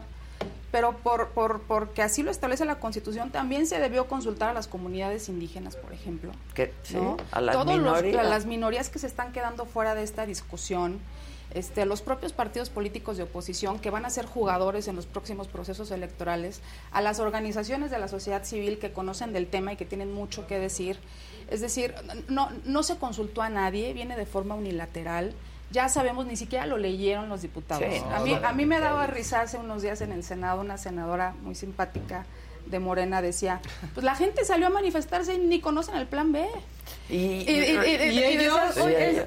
votaron sin leer absolutamente Nada, nada. Este, sobre a ver, las abrogaron una ley y crearon una nueva ley. claro. Increíble que lo hayan hecho en tres horas, es- ese proceso. Y sí, efectivamente, la gente no sabe las cuestiones técnicas del plan B, ni le interesan. Lo que sabe es que hay algo en riesgo y que es el derecho a su identidad, al voto libre. No, y que son capaces de tumbártelo, ¿no? Porque Claro, tumban todos claro. estos, ¿no? O sea, pues, eso es- Por supuesto. Voy- Voy a hacer una pregunta. Sí, ¿puedo? sí, adelante, es que yo luego de ti hago... Ah, no, primero tú. No, tú, tú, tú. Adelante. No se peleen, por favor. No, oye, bueno, a ver, todos estos eh, eh, esfuerzos, la, la verdad que eh, deben sentirse muy contentos todo el mundo, la cobertura internacional le debe arder al presidente terriblemente porque Las en términos portadas. de plazas llenas, pues, solamente él había tenido Sí, esas portadas, claro. sinceramente. ¿no? Solo él. Eh, entonces, bueno, pues ha ido, ha, ha- sido desplazado. Pero como dicen por ahí, pues a lo mejor nos creció el enano. ¿no? Y entonces, ahora, ¿qué va a ¿Qué va- pasar? qué hacemos con ¿Sabes ¿Qué esto que hacemos ya con todo pasó? eso? Porque, eh, y, y viene un asunto muy complicado, que es, tarde que temprano va a ser hora de los partidos políticos, con ellos, eh, o a pesar de ellos, ¿no? De- este, o sin ellos, no, no lo sé. Sin ellos no se va a poder, porque son la herramienta. este, Para- para- con para alguno vamos a, a- a tener que jalar como Sí. eh, ciudadanos, Ciudadanos. etcétera. Para ustedes, ¿cómo sienten que, que, que- que quedó esa fuerza civil, esas gran A ver, organizaciones que... Esto que vimos el 13 y después el 26, las dos fueron muy potentes, muy, muy potentes. Pues es que el mensaje fue clarísimo. Sí, ¿no? Y fue sí, sí, muy- sí, sí, eso, a ver, si estamos luchando por nuestro derecho al voto, por las libertades democráticas, por los derechos constitucionales, si eso no se ve reflejado en una alta participación ciudadana en el 2024, pues entonces no logramos el objetivo. No habrá servido de nada. No sirvió de nada, o sea, se tiene que ver reflejado en una participación de un 70%. En el 2018 salió a votar el 64.3%, fue una votación alta. ¿No? Pero necesitamos en el 2024 salir más del 70% para que haya un resultado contundente. Pues sí, ¿no? pero eso solo va a ser posible si no pasa el plan B. Exactamente. Primero Porque- tenemos que asegurarnos de que O sea, no pase. Claro, Y pero, pero a ver, porque pues, ya se van, van a quitar empezar. casillas, pero van a quitar gente, pero Claro. van a quitar. Pero ahí está la defensa, ya se van a empezar a, a- a partir de ya se empiezan a hoy mismo el secretario ejecutivo del INE ya presentó un, un, este, medio de defensa ante el Tribunal ¿Tú sabes Electoral. por qué es el primer desempleado? Yo Porque la, la- parte de la iniciativa tiene dedicatoria a él, está en un transitorio, claro. O sea, Eso eso es absolutamente inconstitucional. pero eso es una locura. Es una, es una locura entre muchas otras, ¿no? Fulanito se va a poner en la ley. Ponlo en la ley. Lo quitan y se ponen un transitorio y tiene O sea, dedicatoria. esto Y es el es primero una que se va. locura. Que es justamente el que se encarga de toda esta estructura Sí, que lleva a cabo las Claro. elecciones. Entonces, imagínate, están cortando la cabeza. Porque ejecutivo. puedes quitar a un consejero o dos consejeros, pero que quite la estructura que organiza las elecciones, No, ahí le estás, literalmente sí le estás cortando eso es las lo que es una institución, ¿no? Claro. Puede eso- llegar uno, puede llegar otro, pero el soporte... Por eso Claro, el secretario de Gobernación claro. con cinismo dijo, se va a destazar al INE. Pues es que es cierto. Pues sí. O sea, ellos Hacer lo cenar. reconocen, Sí, ellos o sea, lo Se reconocen. quitan Entonces, el puesto y las funciones del puesto. ¿no? Exacto, a los que actualizan la cartografía, a los que te dan tu credencial de elector, a los que capacitan a los funcionarios de casilla, a los que están actualizando el padrón, o sea, todo lo que hace que todos- funcione. Todo lo que hace que Esos funcione. todos se quedan desempleados Se mañana, quedan, porque ya. se publicó. pero- es que en la ley decía que el secretario ejecutivo se fuera el mismo día. día. Sí, claro. O sea, eso es de locos. Y los demás se quedan desempleados mañana, que por cierto, pudiera ser lo menos interesante, pero hay que liquidarlos. Y eso va a costar más de 3 mil millones Es de lo que pesos. dijo Lorenzo. Sí. Exacto. Y el O sea, ahorro. y el No, y ahorro. luego si la ley va a pasar, pues los vas a tener que volver a a tener contratar. que Igual y le sale el contratar. negocio, ¿no? Van a Porque- perder su antigüedad. Sí. Porque la No, verdad es pero que sí tenemos esperanza en la Suprema Corte de Justicia. O sea, también parte Es del más que esperanza, pero esto no puede ser un asunto de fe, o sea... No, pero sí que sí, sí consideramos en que es el máximo tribunal constitucional del país. Tienen que y hacer su tienen trabajo, Que hacer su punto. trabajo. Y que lo hagan, la verdad, que lo hagan rápido. Porque esto es... Sí, pero hay un juego de tiempos ahí que ya hemos Exacto. platicado, ¿no? Y que, que son... Pero también vienen tiempos de decisiones políticas. ¿no? Hay, fíjate, yo de lo que he leído hay muchas cosas, ¿no? Que luego, pues, en la comentocracia somos muy de lugares comunes, ¿no? No, esto superó a los partidos. Pues claro que superó a los partidos. Si un partido Pero hubiera ya sido capaz de organizar superado. la mitad, Exacto. no estaríamos Aquí. No estaríamos Claro. aquí. ¿no? Entonces, obviamente que eso no era competencia de los partidos políticos. Lo que es una gran noticia es que hay mucha ciudadanía.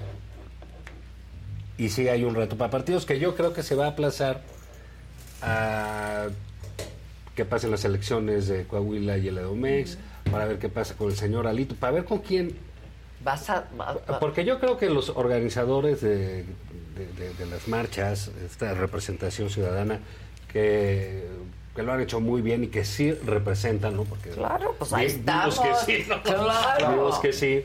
Eh, pues por supuesto deben tener un lugar en esas mesas de negociación, ¿no? Clara y abiertamente, ¿no? Porque es la manera de que los partidos incluso eh, drenen parte de su de su mala imagen, ¿no? Y de su distancia con, eh, Con la ciudadanía. con la ciudadanía. Sí, pues, es que sabes que la exigencia de que haya condiciones democráticas es para el presidente de la República, pero para todos. Claro. O sea, los partidos políticos son entidades de interés público Así es. y en estricto sentido también deberían tener un proceso democrático mediante el cual elijan la candidatura presidencial. Entonces, pues, también de alguna manera que pase por la ciudadanía. ¿Cuál es el método? No lo sabemos, pero tendrá que ser el mejor posible, sí, y transparente, con reglas claras, con un resultado incierto, o sea, que, que, que, que, todos los que participen te sorprenda. eh, que todos los Que- que, que- participen que digan tengo dos- posibilidades y, y- y- y esto no es un- una simulación para el favorito, ¿no? Y pero con reglas claras en, en- en las que seamos tomados en cuenta. O sea, la- en verdad la invitación y la exigencia que se vivan las la, la- esta fiesta democrática es para el gobierno, para las instituciones y para los propios partidos políticos. Y para nosotros, los Sí, ciudadanos. claro. Sí, sí, sí. Sí, porque bueno, pues ahí, digamos, ahora que Alito pues, se tiene que ir o no sabemos qué, qué va a pasar en el PRI, ¿no? Este, el PAN que nunca atina, ¿no? Realmente a, A nada. a nada, agarrarse a nada. de- de nuevo, ¿no? O sea, y a veces Pero se pintaron la cara tiene- bien padre de azul en evento. Creyeron que con eso Sí. estaba divertido. No, pero, pero, pero hay elementos muy valiosos también ahí, ¿no? No necesariamente todo tiene que ser la cúpula. Lo que está bien es, digamos, que hay una participación muy grande, que esos ciudadanos que salieron a la, a la calle van a poner los ojos en lo que van a hacer los partidos políticos, en lo que van a decidir. Y creo que esta es la crónica de una elección. Creo que la elección empezó el domingo. Sí, yo también. El proceso electoral, pues, ¿no? Exacto. Supuestamente empieza en septiembre, pues ya ustedes Y hicieron de aquí entonces el favor de adelantarlo febrero. van a pasar cosas. Sí, van de a aquí pasar. entonces. ¿no? A ver, ahorita estamos muy concentrados en la defensa en la Suprema Corte de Justicia. También los ciudadanos podemos presentar nuestra opinión por escrito, se llama MICUS, que es este, esta eh, eh, amigos Figura, de la Corte, esta figura. Y hemos estado convocando incluso a que lo hagan por la vía digital a través de change.org. Y el día de la manifestación recabamos miles y miles de firmas de ciudadanos que van a, y las vamos a presentar ante la Suprema Corte de Justicia de la Nación. Entonces ahorita lo primero que tenemos que hacer es concentrarnos en que la Suprema Corte resuelva esto conforme a lo que está Oye, ¿cómo es el tiempo de la, de la corte? Tendría Gil lo explicó, pero me dolió. Sí, que tendría que entrar en Pero me suspensión. dolió. Muy largo, Ayer me lo explicó Cosío. Sí. Ayer entrevisté a, eh, a, a Cosío y me lo explicó. O sea, tiene que ser tres meses antes de la elección. Entonces, para el 24, o sea, no es que tengan que resolver la corte ya, ya, No, ya. antes del proceso, ¿no? El 90 proceso días antes de que comience el proceso electoral, El que proceso es en septiembre, en de acuerdo a lo que establece ahorita O la sea, ley, porque la reforma también modifica movieron esto porque en en agosto, noviembre. ¿no? Exactamente. Entonces, sí, pero si es eso, tendría que definir a finales de mayo. Así es. Exacto, es O lo que ya. habíamos dicho. Eso, o sí, sea, sí, tienen dos, tres meses para Sí, definirlo. Y Yo creo que va a entrar como... Nos da para dos, tres tesis más. de- Exacto. De, de Doña Yasmín. Sí. Y lo Sí, otro que nos explicaban era lo de la suspensión para que no entren en efecto todas estas cuestiones de los despidos, de las liquidaciones, que Gil en su momento dijo que había Ah, un precedente sí, para sí, poderlo a- a actuar. Sí, el de Esa tres de allá, suspensión. ¿no? Y esa suspensión sí va a entrar, ¿no? Esa sí. Sí. Esa, Esa, sí va a esa es la, que esperemos que, que, que sí la declaren, la suspensión provisional, para que no se ejecute todo este despido masivo de O sea, entre que- seis- mañana. Entre que resuelve la corte, eso es algo que no nos ha quedado todo claro. En lo que res- en tanto que resuelva la corte, puede entrar una suspensión provisional. Sí, claro. Sí, eh, claro. En lo De que hecho, definen el entra- fondo, en lo que Exacto. resuelven el fondo del asunto, Exacto. que ya es lo es, que debe entrar. es constitucional o es inconstitucional y todos los, los detalles, pueden declarar la, la suspensión provisional para que no se den todos estos despidos mañana. tanto Y siga que- operando hasta Híjole, que se pero tendría que entrar Eso tenemos hoy que saber hoy, suspensión.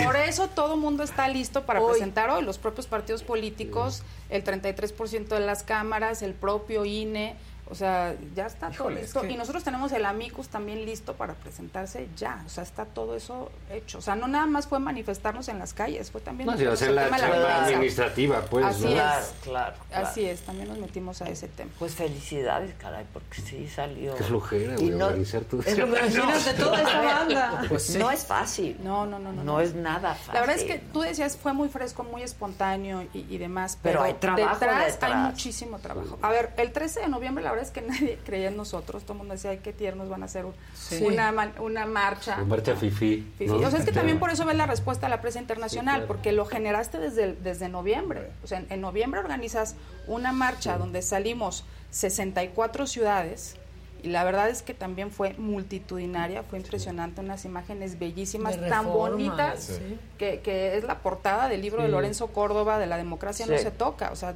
no- nos dejó también muchísima satisfacción. Y ahí, este, hay que decirlo, convocamos desde las redes sociales.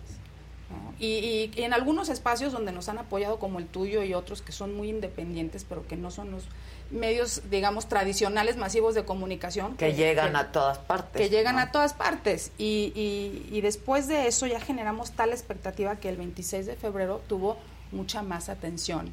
Ya más medios nos dieron el espacio. Hubo una transmisión en vivo, por ejemplo, de Reforma, y vinieron los medios internacionales. Sí, sí, sí. Entonces, este, pero detrás de todo esto, alguien tiene que hacer las llamadas, Claro. alguien tiene que hablar a todas las Claro, ciudades, claro, alguien claro. tiene que rentar una bocina, ¿no? Claro. O dos o tres, No, claro. poner un templete, solicitar el permiso ante las autoridades, este, prever que Protección Civil tenga unas uh, eh, ambulancias, o sea, hay muchísimo trabajo detrás que no se ve y que lleva muchísimo tiempo. O sea, nosotros en Unidos nos reunimos sistemáticamente todos los miércoles, pero también todos los días de 8 o 9 de la mañana para poder llevar esto a cabo. Sí, sí, sí. Entonces, es, es- es un trabajo muy arduo, y, pero bueno, valió la ¿Cómo pena. eligieron a los oradores? Pues mira, fue motivo de, de mucho debate y mucha discusión. Creo que había mucha coincidencia respecto al, al exministro Exministro. José Ramón Sí, pues Cosío, sí. porque sabíamos pues, que tenía que ser una figura que representara este pues que eh, alguien que sentencia sentencia protegió nuestra constitución no y él, él, él lo representaba como el 13 de noviembre fue José Walden Sí, ¿no? claro. una figura respetada Sí, y algo icónico con el tema, ¿no? Ligado. ¿no? relacionado, icónico, este, respetado por todos, o sea, un- una figura así. Pero necesitábamos también eh, una voz femenina, fuerte, contundente, y pensamos en Beatriz Pajés porque pues, es, es una buena oradora y dio ahí un mensaje también contundente el 26. Sí, felicidades, cara. Muchas gracias. No, pues, y- Muchas oye, caritas. Belauzarán estuvo. sí.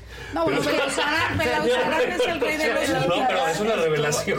Estuvo Me increíble. faltaba hacer ruedas de carro. Increíble. No, no, tal, estuvo muy bien. Si es que necesitas Oye, mantener el, el lugar a la gente con, va el, con el ánimo, con el ánimo Con el alto. ánimo. Pues sí, porque además se va llenando de uh, pian pianito, ¿no? no, y no puedes llamar a Sí, que la sí, sí. gente vaya al Zócalo, lleguen por sus propios medios, ahí los Sí, esperamos a tal claro. hora, nada más escuchar a dos personas. O sea, tienes que Claro, generar un ambiente. Y Fernando lo hizo muy No, bien. Sí. Pues es muy bueno para eso. Lo hizo muy bien, Fer. Y la verdad Porque es se hablaba primero de tres oradores, ¿te acuerdas? Y Sí, luego inicialmente queríamos que alguien del INE diera un mensaje, pero tal vez no era lo más prudente, este, dada la situación en la que se encuentran.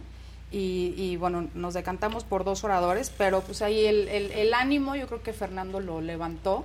Sí, mucho. Y al final, Sí. cuando el himno nacional, que fue el momento. Sí, ese fue el oye, momento. ¿Y qué tal que sin bandera, eh? Y, y el Fuera Sí, López. sí, ese, la bandera. súper duro ese. ¿Ah, sí? Yo vi varios videos del Fuera. López muy, muy rudos. Que están Sí, bien, ¿no? Son parte de, de... de la expresión Lo, lo habíamos platicado aquí. Lo, lo movido, la alegría, pues no son lo que sucede en el templete, sino lo que, Lo que sucede pasa por aquí, la ciudadanía está No, y a ver, tú, canta. tú, tú llamas a la ciudadanía Sí, que le dé un sí. mensaje a la Suprema Corte de Justicia, pero pues también los ciudadanos traen muchos otros Y mensajes. traen sus cosas, ¿no? Así que... O sea, tienen mucho cosas. que expresar. O sea, como les decía, esto fue un mensaje entre ciudadanos, pero también fue un mensaje a los partidos políticos, Claro. un mensaje al propio presidente, a la Suprema Corte de Justicia. O sea, es, es, son muchos los que reciben el mensaje. Sí, que esto no es para así, estamos con el PRI o el PAN, no, es para todos, también para ellos, si, Sí. si se equivocan, ¿no? Sí, sí, sí. Y ahí, ahí, digamos, me imagino que tienen planteado pues volver a sentarse con los partidos, tienen su relación fluida ahí con, con estos individuos, Sí. ¿no? Pero pues ahora sí viene la hora chingüenchona, ¿no? Sí. Sí, porque es, eh, va a ser muy difícil que ellos acepten. Eh, digamos, yo estuve en el partido mucho tiempo, nos- me tocó del pan cerrado a que llegó Fox a abrirlo a patadas, ¿no? Sí. Por cierto, uno de los que fue diputado sin ser militante fue Santiago Krill en el 97. Ah, mira. Es que el PAN Entonces, siempre eh, te- tenían estas figuras de irlo abriendo, irlo abriendo, etcétera. Pero pues de pronto, te digo, a esta parte de cerrarlo, eh, otra vez creo que va a ser muy complicado para ellos sentarse ante unas organizaciones civiles tan poderosas en términos de convocatoria como pues, ustedes lo han mostrado, ¿no? No, y con una solicitud de una petición muy genuina. ¿Qué es esto, no? Y sin quitar el, para mí, que nos pueden gustar o no los partidos políticos. Pero es la vía. Pero es lo Claro. que hay, es la Y es herramienta la que debe haber y que tenemos y así debe ser, ¿no? Eh, creo que esto también es una llamada de los ciudadanos a, oigan, pueden hacer política si se meten un poco más, ¿no? A este asunto. Pero ¿cómo ves, cómo crees que las vayan a recibir los, los partidos? Porque me imagino que la idea de ustedes, según puede uno leer por ahí con, con gente afina a estas or- organizaciones, es participar en, en el diseño de selección de candidatos, de, candidatos, hacer un solo claro. proceso con los partidos. Los partidos, pues tú lo sabes también muy bien, tienen sus sus pruritos de sus procesos, de sus militantes Sí, son muy celosos y de, su- sus grillas, de su ¿no? control interno. Que ojo, o sea, no queremos participar de, de- aquí van nuestros candidatos, no somos una plataforma de candidaturas, es- eso es- pero sí pedirles, porque la verdad es que es insostenible democráticamente que en unos meses salgan tres señores a decirnos aquí está su candidato y voten por él. Claro. O sea, en serio, no- Es no, que, eso, eso sí, sí, no puede pues sí, pasar. eso es- Pues sí. ¿no? O sea, sí, sí Ya tiene, no. Exacto, ya no, porque ha pasado, ¿no? Y en el es. 2018 No, pues vimos el resultado de, claro. de una Exacto, decisión sí. popular y, y demás. Y sí lo que estamos pidiendo es que haya un método de selección el mejor posible, tomando en cuenta este, tema de los partidos políticos. Y hasta control cuidar a los tener, candidatos, eh, cuidarlos. Los tienes que cuidar, claro. Este, y, y- y cuidarlos porque ya sabemos cómo están las descalificaciones desde Palacio Nacional, ¿no? O sea, ya sumarle... Y verdaderamente elegir a los mejores perfiles. Exacto. ¿no? Para, Sí, que hay procesos poder- para decantar, Y que- ¿no? y- Los internas. Y Hoy que sea estuvo aquí legitimado. Alfonso Guajardo, que dijo ya que él quería. Estuvo ¿De en la- dónde es que? Él es diputado. Sí. No, no, pero está bien, ¿no? que Yo está creo que bien, pero fue lo que dijo, dijo, pues una primaria incluyendo pues todos, ¿no? Este Sí. y que no sea una Oye, y- escucharlos, ¿no? O sea, porque, a ver, verlos a todos y verlos debatir y verlos eh, el one to one. ¿Y cuál ¿no? es el proyecto? Y el reto, ¿no? El reto de que ya no le van a hablar a sus militantes, sino a los, A los que, vamos a los que fueron a las 120 Claro. ciudades, ¿no? claro. Exacto. O sea, que ahora sí quieres escuchar de de veras, los que nada más se hacían locos, ahora sí es, me O sea, tienes los que decir. queremos ¿Qué escuchar, los a queremos ver. Tienen que Exacto. decir Sí, cuál es su a plan. que, Exacto. que nos dice Sí. Acción Nacional respecto ¿Cuál a sus es tu principios. postura respecto de este tema? ¿Qué vas a hacer? Sí, y. Y, los partidos no sé si estén dispuestos a darnos esa posibilidad, pero sí la vamos a pedir. ¿Y por qué no hasta organizarla? Pues ¿no? sí, O sea, claro. decir, oye, vamos a hacer esto.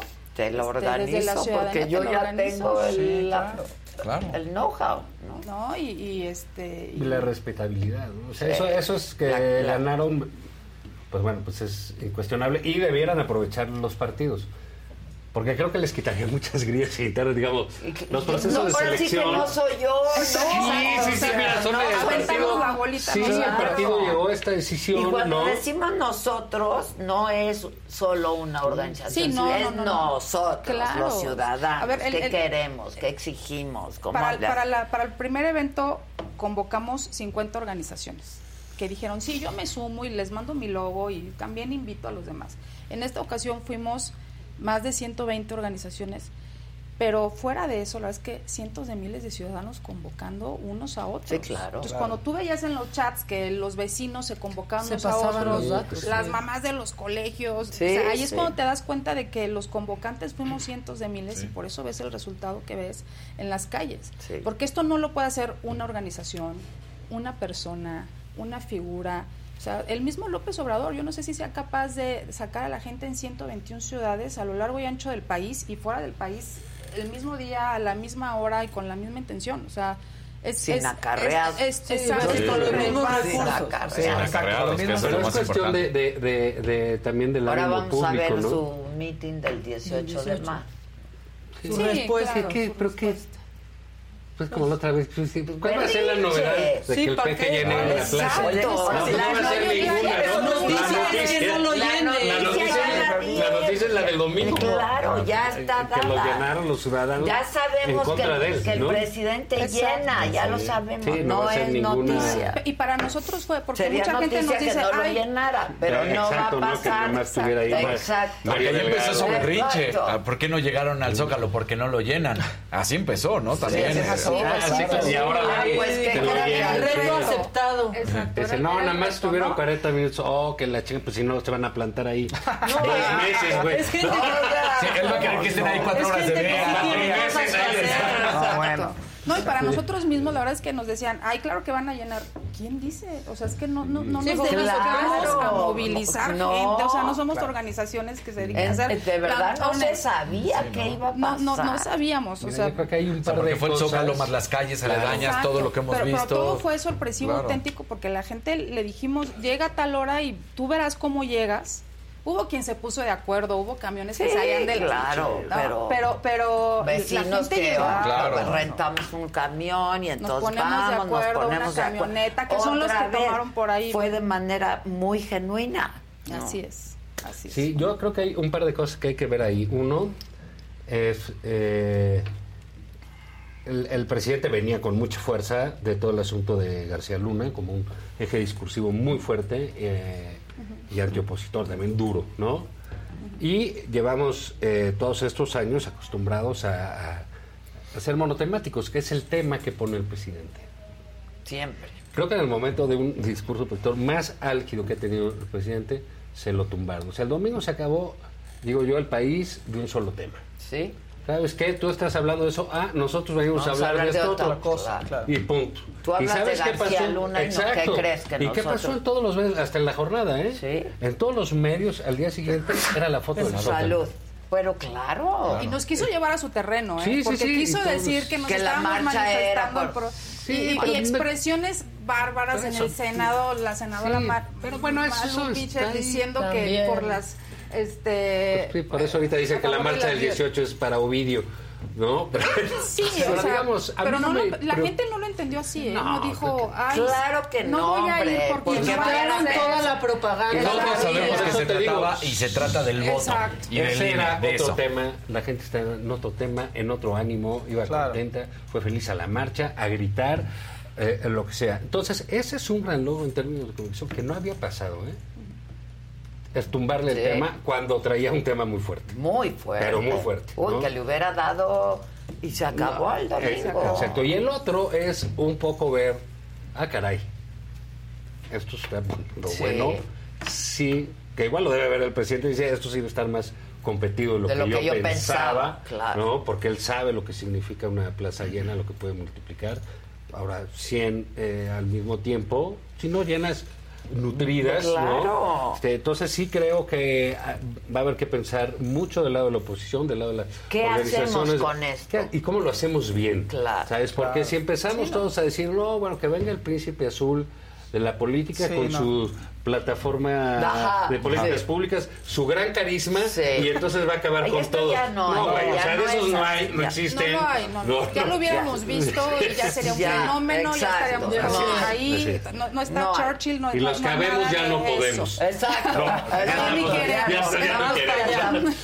Estamos en otro lado. Estamos en otro rollo. Pero sí esta parte de empezar a ver, oye, sí se puede, entonces hay que enfocar Articularlo bien. casi sin margen de error, Sí. qué cosas se pueden y se deben hacer. No se trata de quién quiere, sino de quién puede. Claro. De todo eso filtrarlo adecuadamente. Va a ser un proceso, Es un proceso in- in- complejo. complicado. Y también, ¿no? Y también hay que hablar del- gobierno de coalición. ¿sabes? O sea, Es que tienes dos cosas ahí adelante. Sí te necesitas sé. un buen yo, candidato. Yo tengo un pleito en eso. Y porque sucede en el mundo todo el tiempo. Sí.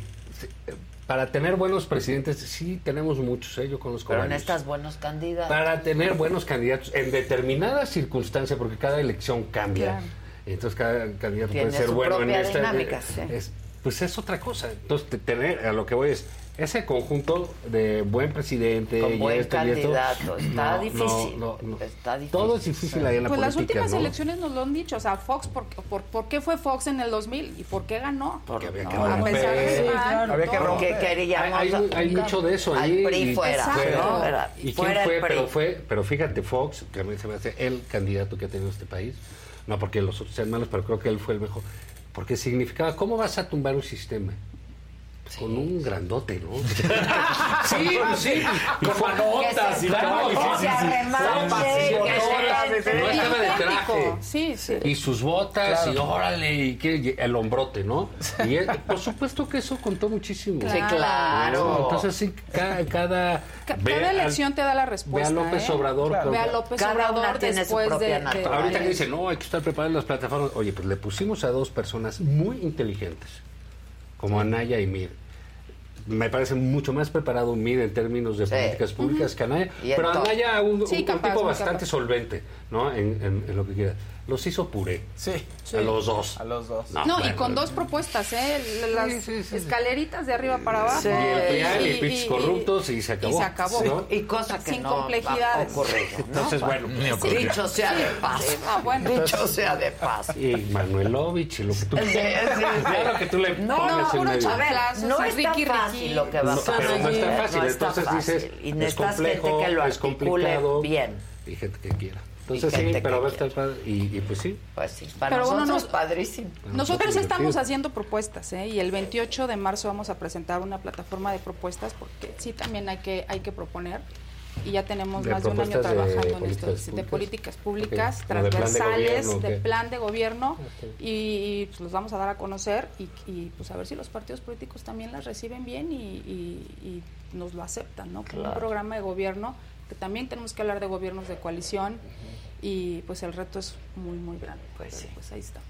Felicidades, ¿no? Sí, felicidades. Muchas Muchas, gracias. No, no, no. Gracias, Gracias a ustedes. Gracias, No. Amalita.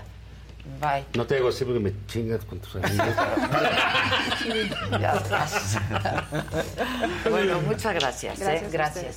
Nos vemos en León. Sí, nos vemos en León. Sí, sí, sí, primeramente Aeroméxico. primeramente Aeroméxico.